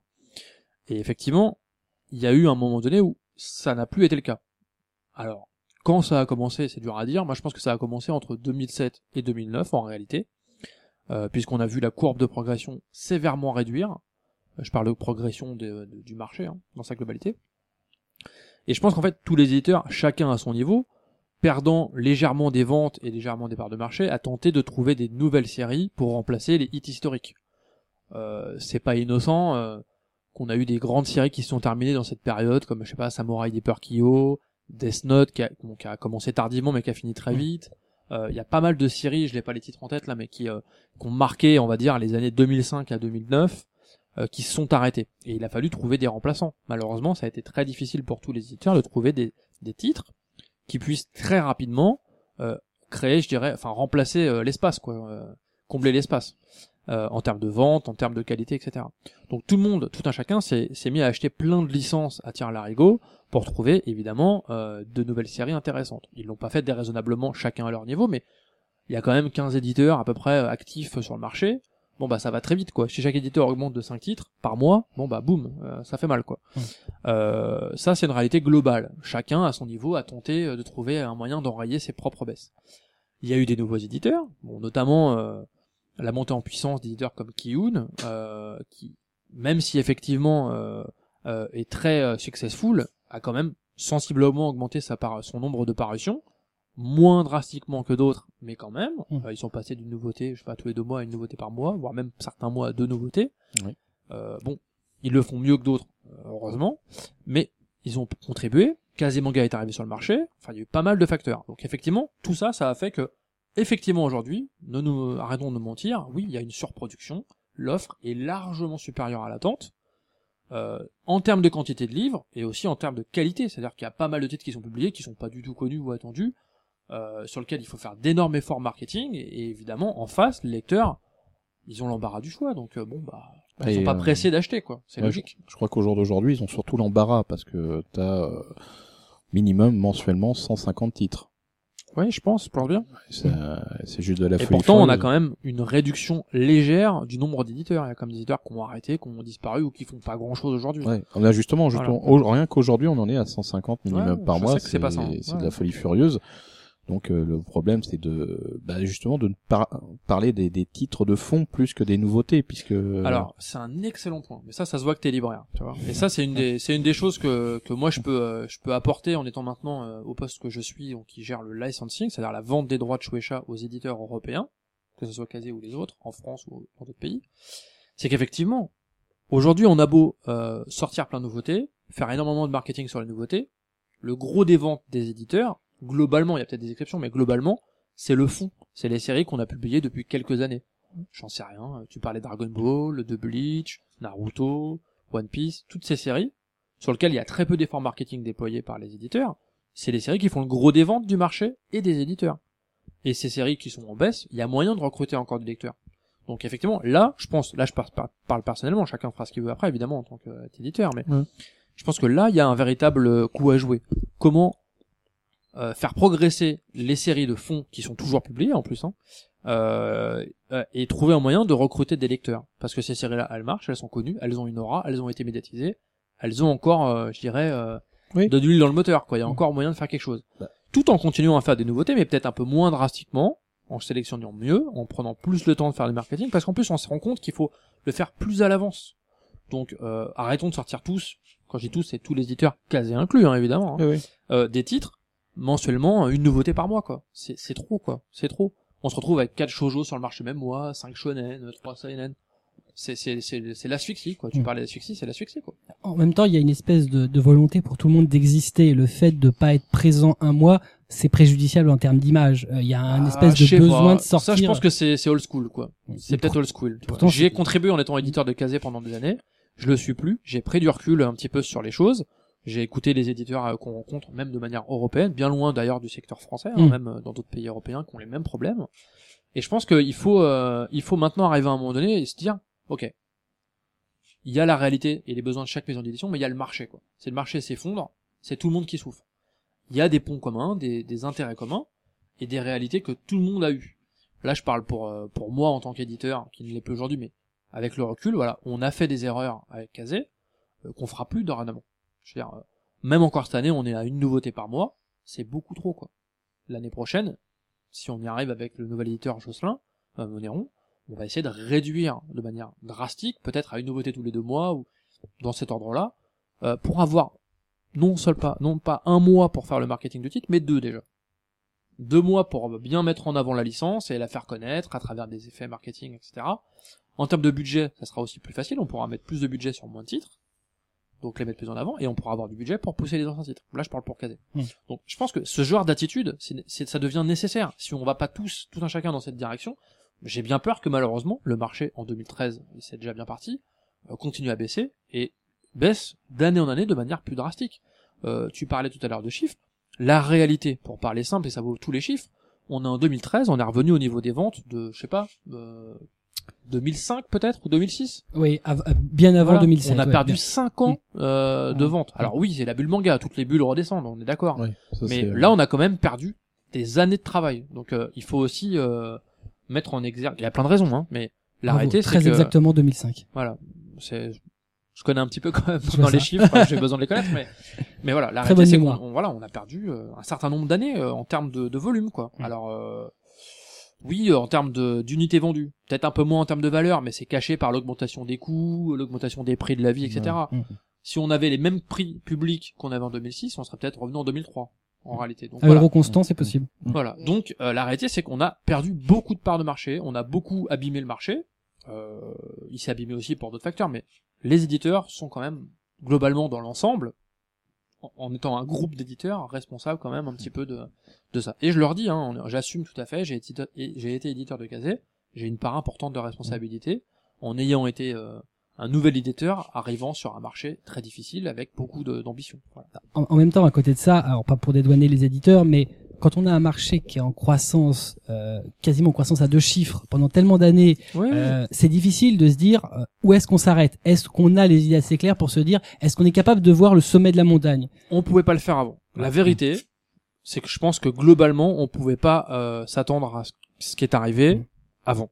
Pour les raisons que je citais au début de- du podcast, qui sont que les informations arrivent de manière séparée, pas en même temps, qu'il faut le temps de, de réagir et que on achète et on construit nos plannings très longtemps à l'avance. Tellement longtemps à l'avance que, voilà, comme tu le dis, on pouvait pas corriger le tir de Mm. manière aussi drastique d'un coup, quoi. C'est Mm. pas possible.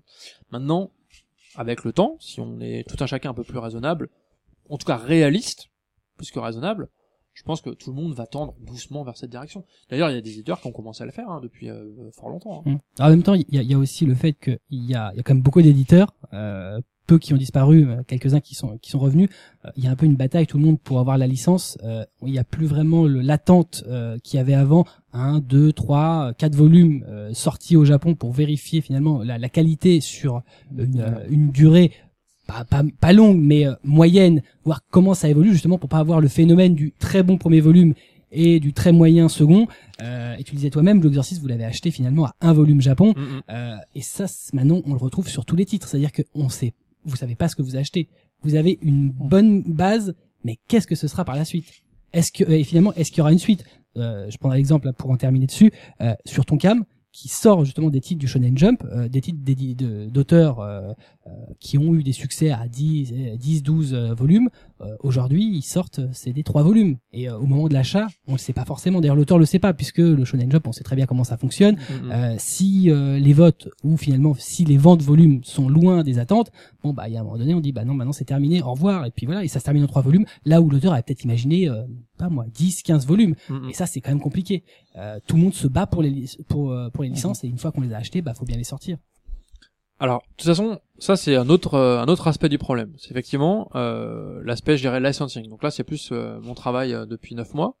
Donc effectivement, il y a une vraie réalité aussi, c'est que les ventes baissent, les royalties baissent, et les éditeurs japonais, les revenus des éditeurs japonais, évidemment dans leur globalité, baissent. Donc forcément, il y a également eu de l'autre côté euh, de la barrière, effectivement, eu peut-être, euh, je dirais, une concentration trop importante de vente de titres. C'est-à-dire, on s'est dit, voilà, on, on, vend à tout va. euh, je tire un peu le trait, évidemment, mais en tout cas, il y a eu beaucoup de ventes qui ont été faites sans euh, vraiment prendre le temps de réfléchir. Est-ce que c'est une licence qui peut avoir euh, une importance sur le marché? Est-ce qu'elle marchera, etc. Donc, euh, ils ont vendu tout un chacun beaucoup, beaucoup de licences. Donc, ils ont contribué aussi à cette surproduction, évidemment. Maintenant, quand tu as acheté ou pas les licences quand il y a un volume 1, ça malheureusement c'est effectivement aussi le côté pervers de la compétition, c'est qu'effectivement on veut tous avoir euh, un, bon titre et donc on, se lance euh, dans l'acquisition euh, d'un titre dès qu'il a l'air un peu sympathique et sans vraiment savoir exactement. Donc là aussi, je pense qu'il va falloir changer ça. Donc nous, en tout cas au niveau de Viz Media Europe, je peux en parler puisque je suis en charge du, licensing. Nous avons déjà décidé de réduire drastiquement le nombre de licences que nous allons vendre. On n'en vendait pas forcément énormément, surtout depuis l'arrivée de Kazé, ça fait quand même créer un, un climat un petit peu, euh, je dirais malsain euh, relationnel que que j'entends bien évidemment euh, euh, mettre à jour et en tout cas aplanir euh, avec euh, mes nouvelles fonctions. Et on essaye effectivement désormais de, de, de prendre le temps avec les licenciés, d'être sûr de l'intérêt de la licence, de leur volonté de la pousser, s'assurer qu'ils vont y mettre les moyens aussi parce que c'est nécessaire. Et, euh, et l'idée, voilà, globalement, c'est de, euh, de trouver euh, avec nos partenaires le meilleur moyen pour eux de réussir euh, à lancer leur série, euh, pour que ça réussisse pour eux et donc pour nous, Mm. et en même temps pour le marché. Alors évidemment, si nous on le fait et d'autres ne le font pas, ça aura pas d'impact. Mais euh, si personne n'essaye, euh, personne ne le fera jamais. Donc euh, on a décidé en tout cas nous de commencer à le faire. Euh, ça nous empêche pas d'aller vite sur certaines licences. Vous avez vu il y a pas longtemps que Kana a annoncé euh, l'arrivée donc euh, du nouveau best-seller de chez Shueisha, donc Assassination Classroom. Euh, bon voilà, sur ce titre-là, il n'y a pas trop d'hésitation. On voit à peu près la tendance. La licence a été vendue, il y avait déjà trois volumes prépubliés. Euh, on avait déjà une ligne directrice, on sait que ça marche au Japon, on peut imaginer qu'il y aura certainement un animé, enfin voilà, c'est parti pour être une licence qui compte. Est-ce qu'elle comptera comme un Bleach ou comme un Naruto ou un One Piece? On ne sait pas. Euh, Peut-être que ça sera moins, mais en tout cas dans ce qui est sorti du Shonen Jump depuis quelques années, c'est ce qui se fait de mieux en tout cas, donc euh, ça valait le coup de le tenter quoi. Bien sûr. Voilà. Mais donc, en tout cas, je pense qu'effectivement, il faut qu'aussi les licences, les licenseurs japonais, les éditeurs japonais, prennent conscience que le marché ne peut plus euh, absorber autant de titres. Je pense très sincèrement que les nombres d'offres des éditeurs européens a baissé, et donc le nombre de ventes a baissé. Donc je pense que mécaniquement, ça va se faire tout seul. Mais il faut aussi que les éditeurs soient vigilants et voilà, choisissent avec, euh, choix euh, judicieux quel éditeur euh, mérite euh, de licen de- d'être le licencié de telle série parce que il va faire l'effort, il va faire la différence quoi. Mais c'est pas simple. Mm. Je peux vous le dire, c'est pas simple. À côté de ça, euh, on se rend compte qu'il y a- il y, a des opérations un peu spécifiques. Euh, on en a parlé euh, dans un mangacast précédent euh, de l'opération sur euh, Skate Dance, euh, qui est un titre justement du Shonen Jump qui avait déjà plusieurs volumes, euh, dont a priori euh, il n'y avait pas forcément euh, énormément d'éditeurs sur la licence. Pour le tester, euh, Kazé euh, a osé le, le titre à 3,99, donc le premier et le second volume, euh, ce qui reste donc évidemment une vente euh, où euh, bon, on vend pas grand chose, mais à côté de ça, euh, ça participe un peu à dire bon euh, voilà on essaye le titre euh, il est pas cher donc il, finalement il s'adapte un peu à toutes les bourses on n'est plus dans cette euh, logique euh, à 3,99 tout le monde peut l'essayer Alors en fait, euh, bah là c'est pas forcément moi qui était à la- la- l'origine de cette euh, de cette, opération initiative puisque du coup on avait déjà euh, fait le changement de de direction éditoriale. C'est moi qui ai fait l'acquisition. Par contre, euh, les décisions marketing sont venues après. Euh, encore une fois, on n'a rien inventé euh, sur cette opération. C'est quelque chose qui existait déjà dans d'autres marchés européens. En Italie, ils, sont, ils font déjà très en avance sur ce type de mécanique. Ça marche souvent, pas toujours. Euh, L'idée, c'était surtout que aujourd'hui, euh, c'est triste ce que je vais dire, mais euh, l'avenir d'une série en librairie, elle se joue sur le numéro 1. Et elle se joue sur 6 à 8 semaines maximum d'exploitation. Donc sur une série euh, qui a 30 volumes au Japon, euh, qui est pas forcément euh, facile d'accès, encore une fois, qui a plein de qualités, qui est connue de la part des, des fans euh, de shonen, des scans, mais qui sont des pas scan readers, je sais pas comment on les appelle, enfin euh, des lecteurs de grand public. Voilà, euh, c'était pas forcément une licence aisée. Mm. Donc du coup, l'idée c'était de se dire, on sort deux volumes en même temps et on essaie de créer un petit buzz. Ça avait pas été fait, je pense, peu dans le marché du manga. On essaie de créer un événement avec une licence à prix attractif qui freine moins. On aurait voulu même que ça soit moins cher, pour être franc. On, aurait, on l'aurait voulu plus agressif encore. On aurait voulu que pour le prix d'un manga, on ait vraiment deux. Là, c'est un petit peu plus. Pas Mm. beaucoup, mais un Ouais. petit peu plus. Euh... On était même dans l'idée t'achètes le 1, t'as le 2 gratuit, Mm. pour être franc. On n'a pas été aussi loin. Euh, les résultats, on les a pas encore vraiment avec certitude, puisque le titre est sorti euh, début janvier. Euh, la période, euh, c'était jusqu'à fin mars, et qu'on attend d'avoir vraiment les retours pour se rendre compte. Ça a pas l'air mauvais, mais on pourra jamais le comparer avec comment ça aurait été si on l'avait pas fait. bien sûr Moi, je pense que personnellement, il faut pas le faire euh, à tout va. En Italie, ça se fait énormément. Quasiment tous les lancements sont faits comme ça. Du coup, à la fin, c'est même plus un événement, c'est Ouais, même plus une, naturel ça devient presque une obligation, quoi. Mm. Donc, je pense que on l'a fait sur ce titre. On l'a fait également sur un shoujo. C'est les deux seuls titres, je pense, où d'ailleurs où on le fera euh, chez Kazé cette année pour voir, pour se créer un historique, voir ce qui se passe. Et puis créer aussi une nouvelle dynamique, voir s'il y a d'autres éditeurs qui ont envie de le faire sur certains titres. Mm. On sait pas si d'autres le feront. On verra. La réalité, c'est que ça a plutôt bien fonctionné, mais ça a créé des inquiétudes et des et des des problèmes qu'on n'avait pas imaginés. Par exemple, il y a des libraires qui sont pas très intéressés à faire ça, parce qu'en fait, la marge du libraire, évidemment, elle est vachement moindre. Il gagne un pourcentage du prix de vente. Mm. Si le bouquin il est pas cher, il gagne pas beaucoup. Donc il y a des libraires qui n'ont pas voulu jouer l'opération, qui n'ont pas joué le titre. Donc ça nous a fermé des réseaux plutôt que ça nous en a apporté. Et on l'avait pas imaginé ce problème. C'est pas quelque chose C'est vous avez pensé. Ouais, ouais, bien sûr. Ouais. Il y a des sites internet qui n'ont pas voulu le vendre parce qu'évidemment, euh, comme ils font les frais de port gratuits, ils perdent de l'argent. Ouais, ils perdaient de l'argent sur les volumes. Ouais. Mm. Bon, on n'y avait pas pensé. Hmm. Donc il y a du bon et du moins bon dans chaque chose, et en l'occurrence, voilà, sur cette opération-là, il faudra quelques mois pour se rendre compte si c'était bien. En tout cas, fallait le tenter, fallait donner à Skate l'opportunité de créer une impulsion, lui apporter un petit quelque chose en plus. Bon, ça a été cette opération, on verra euh, si elle est bénéfique sur la durée. Ça sera de toute façon une série difficile, on le savait dès le départ, mais euh, voilà, on avait envie de la faire, c'était une des rares séries historiques du Shonen Jump qui n'était pas publiée, on voulait le- lui donner sa chance. Hmm. En étant en plus filiale de Shueisha, euh, je veux dire que c'était un peu notre obligation de le faire, devoir. donc euh, voilà, on l'a fait. En dehors donc de, de, de ces différentes euh, différents aspects dont on a parlé, est-ce qu'il y a d'autres choses que vous avez mis en place pour justement essayer de rebooster un peu le- les ventes Alors, tu en- parles chez Kazé? bah, Chez Kazé particulièrement et Bah, puis chez Kazé, oui, on a, ça fait déjà deux ans qu'on essaye de faire des opérations de qualité, parce qu'on s'est rendu compte que les libraires ont de plus en plus de difficultés à commander le fond. Alors quand je dis le fond, c'est les anciens numéros de séries déjà existantes et Mm. toujours encore de publication. Pour Kazé, les Blue Exorcist, les Belzebub, les Happy Mariage, tout ça. Euh, ils jouent la nouveauté évidemment, mais voilà, on est sur la nouveauté, nouveauté, nouveauté, puis les miettes de fond qui restent. Le problème c'est que les gens ils vont en librairie, ils veulent acheter les premiers numéros, ils les trouvent pas.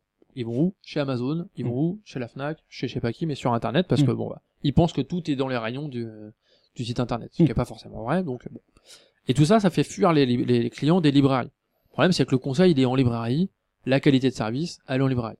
Ça c'est une réalité. Un vendeur de librairie, il peut vous dire si le titre il est bien, qu'est-ce qu'il vaut, etc. Il y a des moyens sur internet de trouver, mais c'est pas le même service. Mm. Les deux sont complémentaires, mais voilà, on veut pas euh, un, un changement radical de l'un vers l'autre parce que c'est pas possible.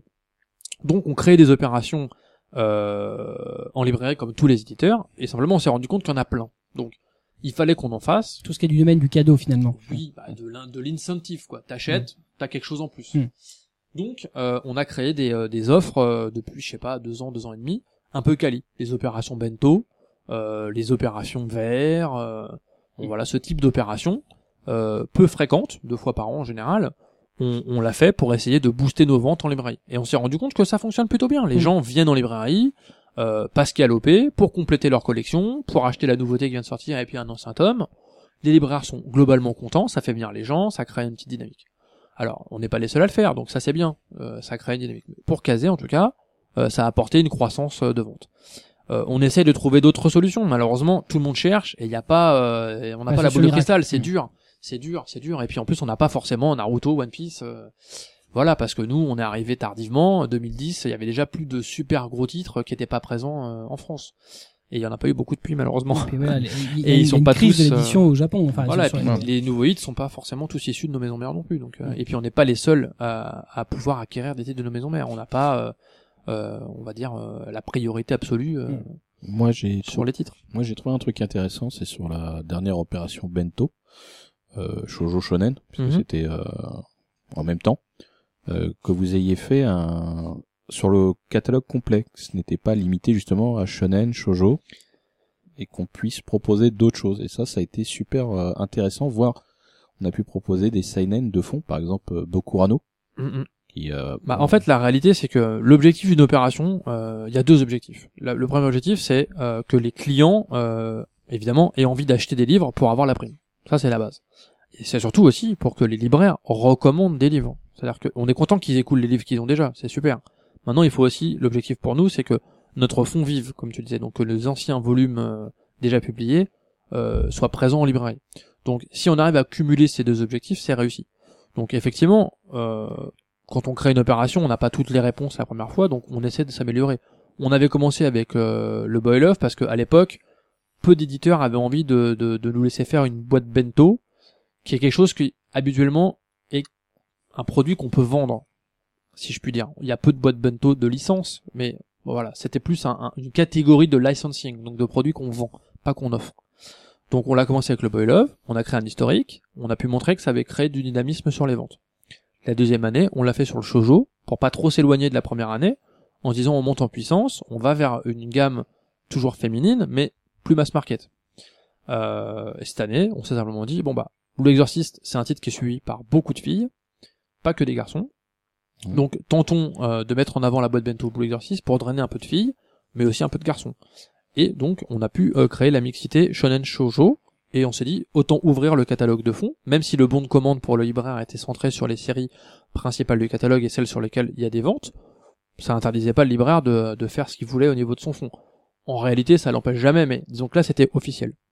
Voilà. Non, mais ça a permis pour moi de re- refaire revenir des séries que je savais bonnes, mais que je n'aurais peut-être pas pu proposer en, en dehors de l'opération. Et ça a boosté, euh, justement, euh, ça m'a permis de reproposer des séries que j'appréciais dans le catalogue, qui n'étaient pas forcément revenues en rayon depuis un petit moment.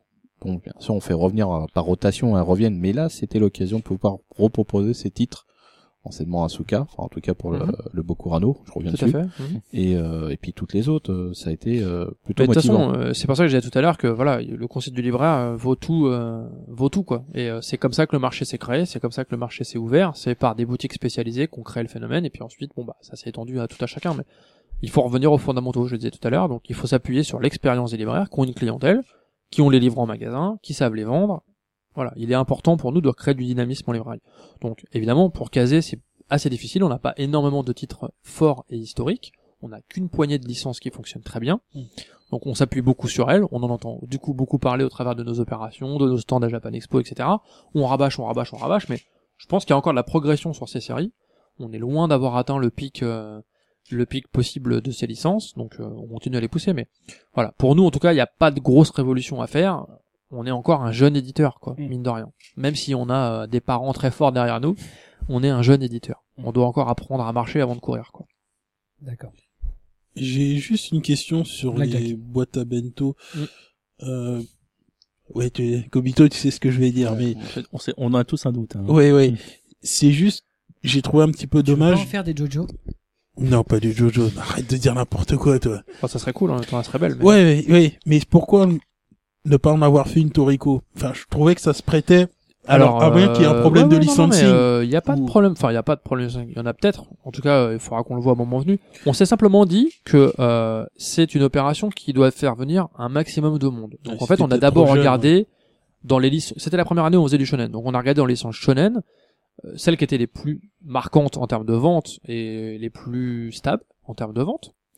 Et euh, Toreko, comme on le disait tout à l'heure, est encore une série en devenir, plus jeune que Blue Exorcist, et surtout qui se vend beaucoup moins que Blue Exorcist, et surtout qui est pas très mixte là pour le coup. Oui, C'est du muscle, du muscle, du muscle, donc c'est quand même euh, et du fun. Hein, mais je veux dire, voilà, il Ouais, y a pas c'est trop du- de, c'est du de beaux gosses pur, euh, ouais. torse nu euh, qui le peuvent faire rêver 11 un de peu les filles. Toriko sera vendu avec ce slogan. du Non, mais, muscle, euh, du muscle, du muscle. voilà. sous C'est un peu le cas quand même. Et de la bouffe, quoi. Mais bon, en tout cas, du plaisir simple et efficace, quoi. Mm. Mais euh, ce que je veux dire, c'est que voilà, je pensais que, enfin, en l'occurrence, on pensait que c'était pas, euh, c'était pas forcément la licence la plus représentative pour nous. Donc du coup, on, on marquant. plus. Oui, et puis d'être assez ouvert, quoi. Encore une fois, surtout, euh, on ouvrait Shonen Shoujo, donc l'idée c'était d'être, euh, d'empêcher personne de, voilà, de se tourner vers les boîtes bento, quoi. Donc euh, Toriko, c'est pas, c'est pas oublié. On y pense, mais Non, je trouvais on que va ça- attendre ça une bonne diff à la télé ça se- et ça que se ça monte en bien. puissance. Ouais. Et on y reviendra. Et, et là, ça pourrait effectivement bien Mais il booster. faudra prévoir une boîte bento plus grosse, par contre. Oui, ça, oui, c'est Ouais. ce que je pensais, oui. On pourra pas mettre. euh, Non, La quantité sera- suffisante de nourriture. compliqué. Tu n'aurais pas dû le dire. C'est enregistré. Non. Non, t'es sûr? Non, non, mais c'est vrai que la boîte à bento Toriko euh, full size, on l'attend, mais grave. Ouais. En dehors donc de, de ces opérations, euh, il y a quand même pas mal de choses qui se font euh, en ce moment. Bon, euh, hasard des choses, c'est Kazé qui les a fait notamment sur son dont je vais parler, c'est la diffusion euh, cinéma. Euh, euh, parce qu'il y a plein de choses qui participent à essayer bah, de stabiliser le marché, enrayer la- son déclin, euh, mais il y a aussi le fait que plus on fait devenir un marché euh, générationnel, plus on en fait un produit de consommation habituel, euh, plus il s'installe. Et en l'occurrence, euh, bah, il y a eu la diffusion de, des, des films comme Summer Wars, euh, évidemment après les, Enfants Loups, qui restent de, beaux succès euh, par rapport à, ce qui pouvait être attendu, euh, mais aussi évidemment, on, parlait de One Piece Z tout à l'heure et qui a été précédé par euh, Strong World en 2011, euh, le premier film marquant de One Piece.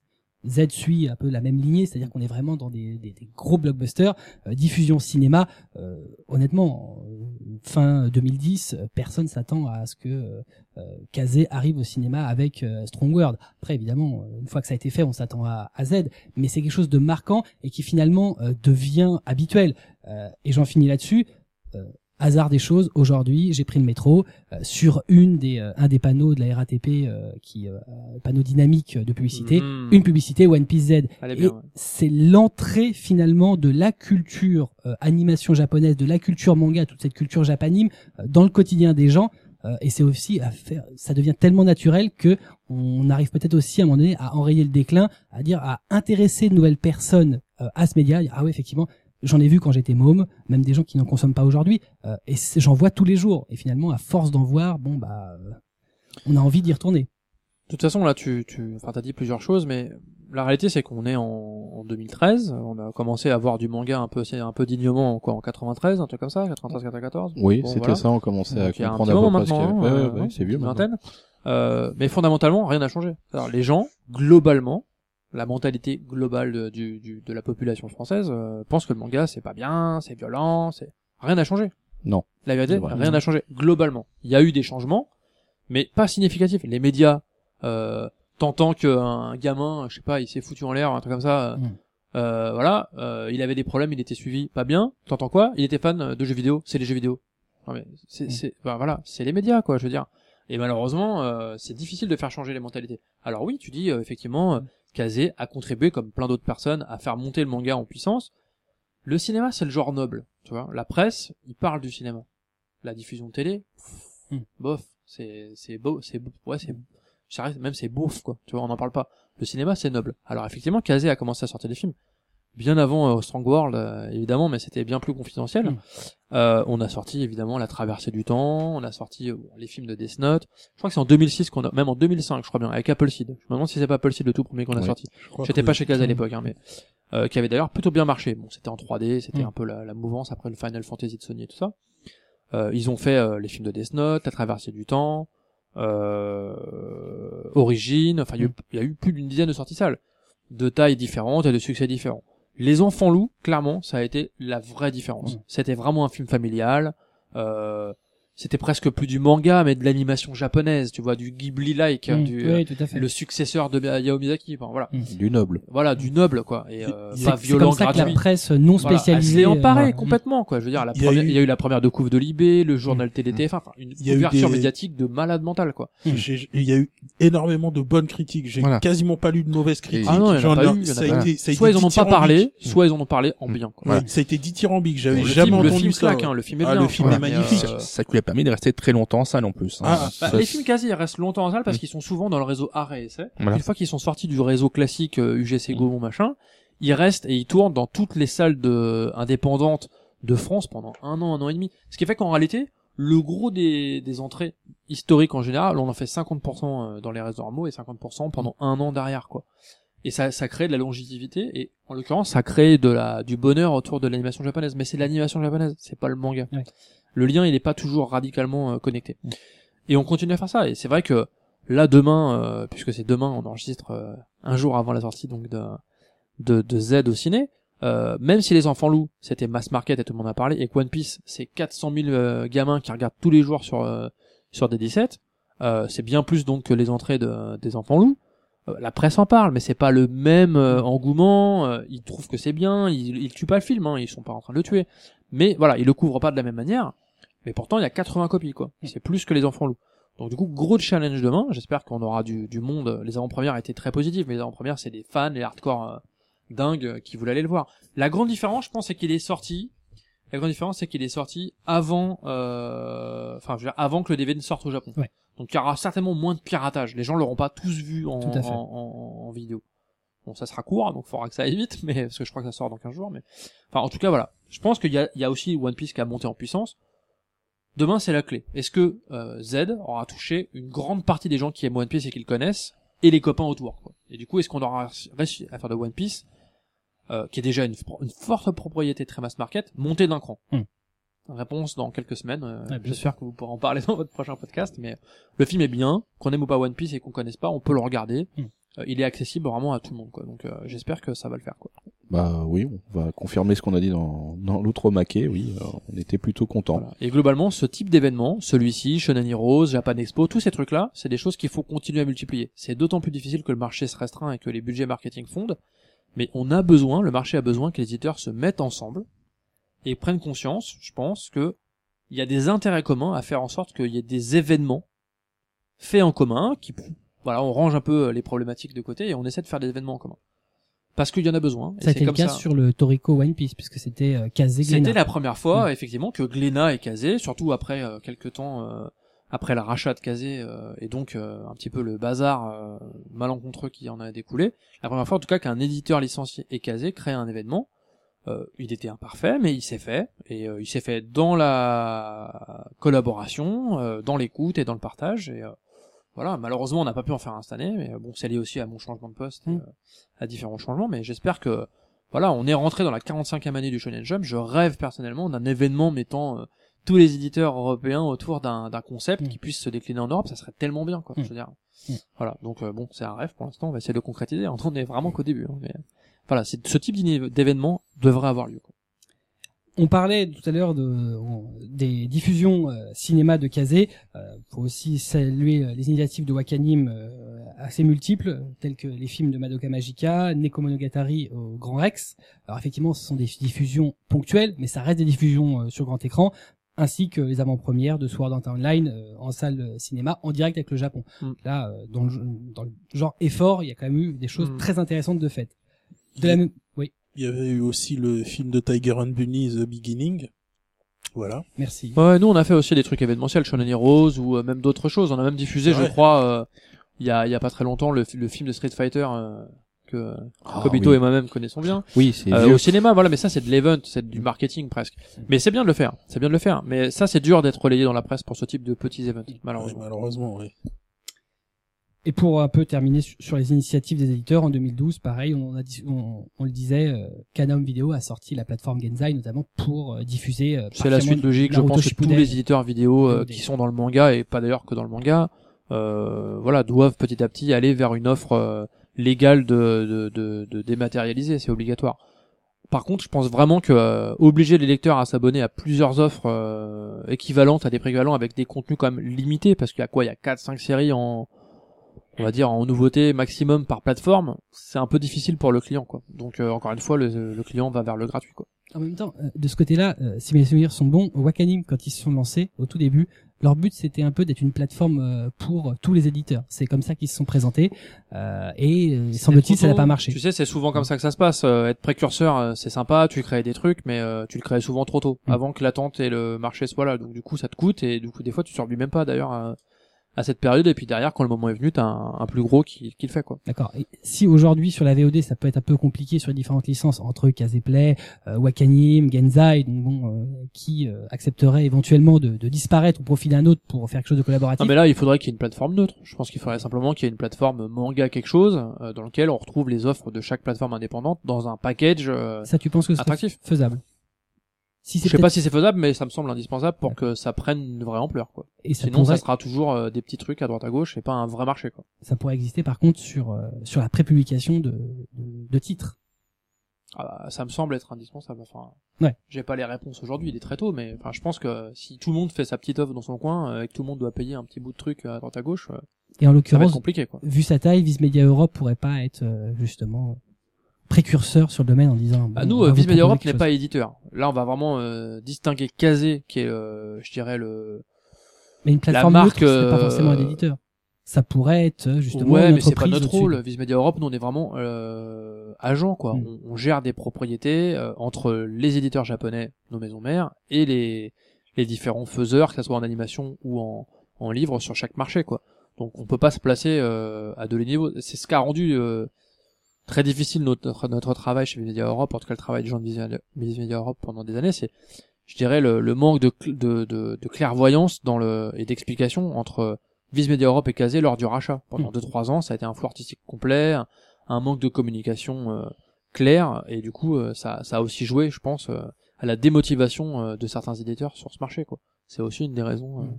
De la décroissance du marché. quoi. Un marché qui a pourtant besoin de dynamisme pour euh, rebondir. Voilà, mais il a besoin aussi d'unité, et euh, d'unité dans l'effort, et euh, de concertation quand c'est possible. Aujourd'hui, de toute façon, les éditeurs petit à petit se réunissent par pôle. Euh, On voit que Tonkam, So- euh, Soleil, euh, maintenant appartiennent à Delcourt. Euh, On est peut-être aussi à, à l'aube euh, d'une fusion euh, complète des trois éditeurs avec différents labels. Qui serait pas illogique, hein, très sincèrement. Mais, D'accord, c'est peut-être même la situation actuelle qui est pas Bah, Je forcément sais pas, j'ai pas toutes les réponses, mais ça pourrait être, hein. euh, ça pourrait être constructif. Quand tu vois que les trois éditeurs se tapent dans les jambes pour une licence, euh, Je pense pas qu'ils se tapent dans les jambes pour acheter, mais par contre, ils sortent des licences de même catégorie le même mois. voilà. Euh, c'est vrai que même, c'est un peu même bête des fois de- le même jour d'ailleurs. Oui, Voilà, c'est un peu, euh, de, c'est un peu peut-être pas très de se structurer. constructif, quoi. Mais bon, après, euh, rien n'est simple et pour personne, donc euh, on peut pas juger, mais en tout cas, voilà, ça fait partie de certaines choses qui pourraient effectivement ramener un peu de, un petit peu de, de clarté dans le marché, parce que le marché manque de clarté.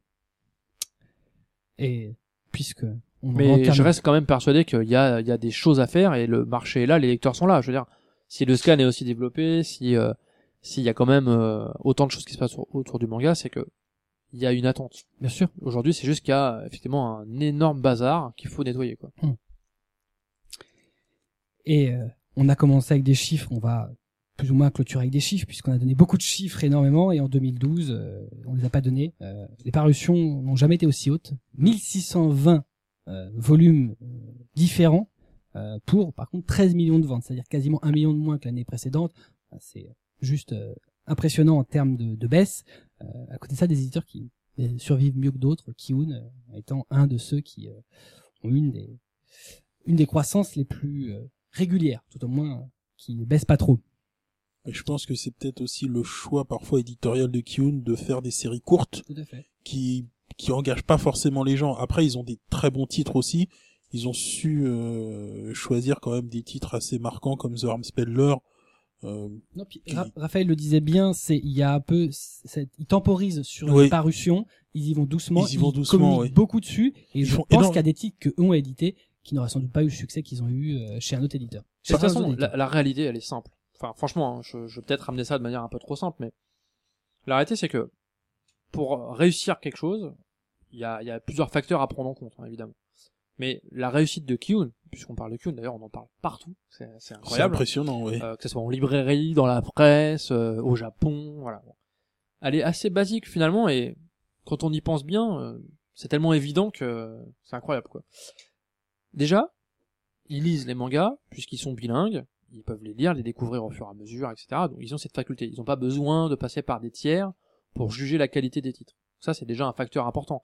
Tu sais où tu veux aller éditorialement, tu peux juger la qualité des bouquins en les lisant toi-même. C'est quand même pas donné à tout le monde. Moi personnellement, je pouvais pas le faire. Je peux toujours pas le faire d'ailleurs. Euh, ensuite, euh, c'est pas un éditeur qui va acheter euh, dans une euphorie de rapidité. C'est-à-dire, tu parlais tout à l'heure d'acheter au bout d'un tome. Je pense pas que ça leur soit arrivé beaucoup de fois de se ruer sur un titre où il y a un volume. Ils attendent un peu de savoir euh, ce que vaut le titre, où ils s'interrogent, où je sais pas, ils ont des liens avec les éditeurs, j'en sais rien. Mais je pense qu'ils font pas trop ce, ce type de, de, ils vont pas dans cette direction. Ensuite, ils sont indépendants. Donc, ils rendent pas des comptes à 15 000 actionnaires ou à, des patrons, etc.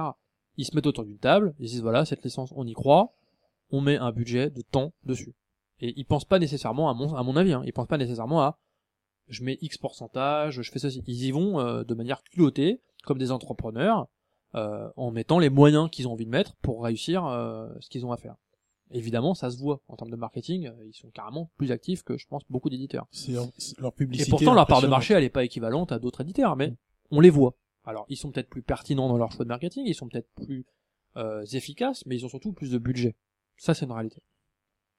Euh, ensuite, ils sortent moins de titres, donc ils ont plus le temps de s'en occuper, et euh, ils font que du manga. Ils sont focus manga, ils font pas 15 000 autres activités. Donc, euh, voilà. toutes ces réalités cumulées, c'est plein de bon sens, mais c'est une réalité, quoi. Donc, ils sont éditeurs de manga, proactifs, efficaces, et ça leur réussit. Objectivement, ils réussissent pas tout de la même manière, mais je pense qu'ils sont honnêtes avec les attentes qui se fixent, et ils sont pas souvent déçus, je pense. Il y a des titres où euh, ils sont moins performants, mais ils le savaient, je pense, objectivement. Donc voilà. Après, la réalité, c'est que d'autres maisons d'édition ont d'autres problématiques et d'autres réalités. Et euh, être indépendant, c'est beaucoup plus difficile sur certains aspects et aussi beaucoup plus facile sur d'autres. Donc voilà, on peut pas comparer l'incomparable. Ils ont pas les mêmes titres que d'autres, ils ont pas les mêmes budgets, ils ont pas, voilà. Mais ils réussissent bien. C'est un- c'est une vérité. D'ailleurs, d'autres éditeurs comme Kurakawa réussissent très bien aussi, avec même moins de titres que Kyun lancé, quoi. Euh, ils ont perdu leur historique titre euh, Fullmetal Alchemist qui Alchemist qui pesait je ne sais oui. pas combien de parts de marché euh, pour eux, peut-être 30% de leur catalogue, j'en sais rien. Et ils sont pas effondrés, quoi. Donc, euh, non, non, il y a des éditeurs qui arrivent à, à tirer leur épingle du jeu. Euh, effectivement, la difficulté, c'est le relationnel avec les éditeurs japonais, avoir des partenariats forts, euh, montrer qu'on est capable de de tirer une licence qui est pas facile, euh, parce qu'on est, on l'a comprise la licence, on sait l'amener, etc. Euh, tu le disais, il y a des éditeurs qui ont réussi certains titres, ça aurait pas réussi chez d'autres. C'est valable pour Kyun, pour Kurakawa, pour Glénat, pour Kana, pour tout un chacun finalement. Quoi. Tout le monde ne peut pas faire le même boulot sur toutes les licences. Quoi. Ça c'est sûr. Mais effectivement, sur un marché dynamique comme aujourd'hui, il est important que tous les éditeurs soient vraiment euh, focus. Quoi. Euh, Il y a un autre aspect aussi chez Kiun euh, que je vois monter chez eux, c'est la création interne. C'est-à-dire euh, sur Prophecy et euh, le monde de Roji, et puis un nouveau HLI. titre, HLI là. Et euh, je me dis qu'ils essayent de tâtonner un petit peu euh, pour trouver du. Encore du une fois, ils sont éditeurs et euh, ils sont vraiment éditeurs. C'est-à-dire que euh, quand je dis ça, c'est que ils se sont rendus compte, comme tout le monde, qu'il n'y a pas beaucoup de hits historiques qui sortent. Quand ils sortent, ils sortent de gros stalls. Shueisha, Shogakukan, Kodansha, de temps en temps Square Enix, voilà. Le problème, c'est que, voilà, s'ils sont euh, en concurrence avec des gros leaders historiques qui ont des liens forts avec certains gros éditeurs japonais, euh, eux, ils n'ont pas forcément encore, je dirais, euh, tous ces liens. Ils les construisent à force de succès culotté. Le dernier en date, Césaré, je pense que ça va créer avec Kodansha un lien très fort. Bon voilà. Mais ça prend du temps. Donc parallèlement à ça, je pense qu'ils ont compris aussi vite que les autres, mais le fait de parler japonais, d'avoir peut-être des, des coups de chance, parce que c'est vrai que l'auteur de, de Prophétie, il l'avait déjà au catalogue, il s'était passé des choses, euh, il était indépendant quand ils l'ont rencontré, bon, voilà. Il y a, un, on va dire, un, un- un facteur aussi chance qui s'est produit là.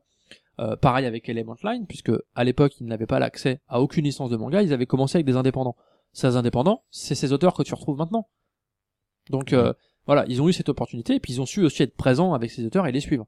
Mais ils ont surtout compris et mis les moyens de commencer très tôt la création. C'est pas les seuls à l'avoir fait. Ils l'ont simplement fait de la bonne manière, je pense.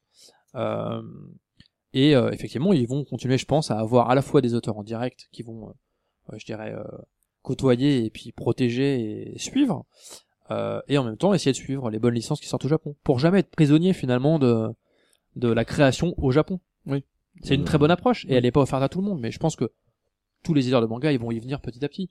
Pika le fait avec des Français, pas que. Euh, en Kama, euh, voilà, ça prend un peu de temps, c'est tout. Et eux, ils ont eu la chance de tomber sur tout de suite des auteurs qui ont eu des affinités et qui ont su répondre, je dirais, à l'envie éditoriale qu'ils qu'ils avaient euh, en tête, quoi. Prophétie, c'est vraiment un heureux hasard, j'ai envie de dire. Et finalement, au départ et à la fin, le, fruit d'un travail de plusieurs années. Eh ben, ce sera sur ces mots-là qu'on qu'on va en terminer. Il est temps de se quitter après ce long débat. Merci Raphaël d'avoir accepté notre invitation. Mais c'est un plaisir de venir. Euh, Vous avez découvert que je suis bavard, donc il est dangereux de m'inviter. Eh ben, écoute, euh, au contraire, c'est un plaisir. Ça nous permet d'avoir énormément d'explications et même sur, euh, c'est bien d'avoir la vision euh, éditeur casé que tu as été, mais c'est euh, très intéressant de voir un peu toute la vision que tu as des, des autres éditeurs, euh, qui permet de se faire une idée un peu plus générale de la problématique et des solutions que certains sont capables de trouver. Et encore une fois, hein, je leur dis parce qu'il faut rester vraiment humble, euh, ce n'est que mon appréciation euh, du problème. Et encore une fois, je suis certain que d'autres éditeurs et d'autres personnes impliquées dans le marché euh, auront un avis tout à fait différent du mien. hein. Ce n'est que mon approche et ma vision. Au moins, Elle vaut ce qu'elle vaut. en grande partie, euh, notre côté, on, on l'a partagé. Merci de votre fidélité, amis auditeurs. On va terminer sur notre sempiternel laïus de fin d'émission. Euh, en vous euh, disant que si vous voulez donner vos avis, vos idées, vous pouvez le faire sur notre page Facebook, notre compte Twitter @mangacastfr ou via les commentaires de la page du podcast à mangacast.fr slash numéro 5. Si vous ne souhaitez ne rater aucun épisode de MangaCast euh, en dehors euh, du site directement, vous pouvez vous abonner via l'iTunes Store euh, si vous êtes utilisateur de produits Apple ou le flux RSS pour tous les autres. On va remercier nos amis chez qui nous sommes diffusés euh, Bad Geek, Podcast France, Nihon Noto, Pod Radio et Asia Is One. On va aussi remercier nos amis de Manga Sanctuary pour leur soutien. Si vous avez une euh, collection à gérer, une collection de manga ou de DVD, ou si vous voulez suivre l'actualité du manga, c'est le site qu'il vous faut. N'oubliez pas non plus, dans une semaine, le manga Tomake numéro 5 avec nos chroniques manga et animés, nos coups de cœur, nos coups de gueule. On se quitte avec notre ending theme du jour, Konya wa Hurricane, interprété par Kinuko Oomori, le thème euh, le plus célèbre de la série d'OAV de 1987, ce qui ne nous rajeunit pas, Bubblegum Crisis. On va remercier en dernier lieu nos hommes de l'ombre pour leur première, Bebop Noon aux photos et Baptiste à la technique. Merci. On se donne rendez-vous donc dans un mois pour un nouvel épisode de MangaCast. On vous kiffe. À bientôt. Bientôt. Salut. Salut Au revoir.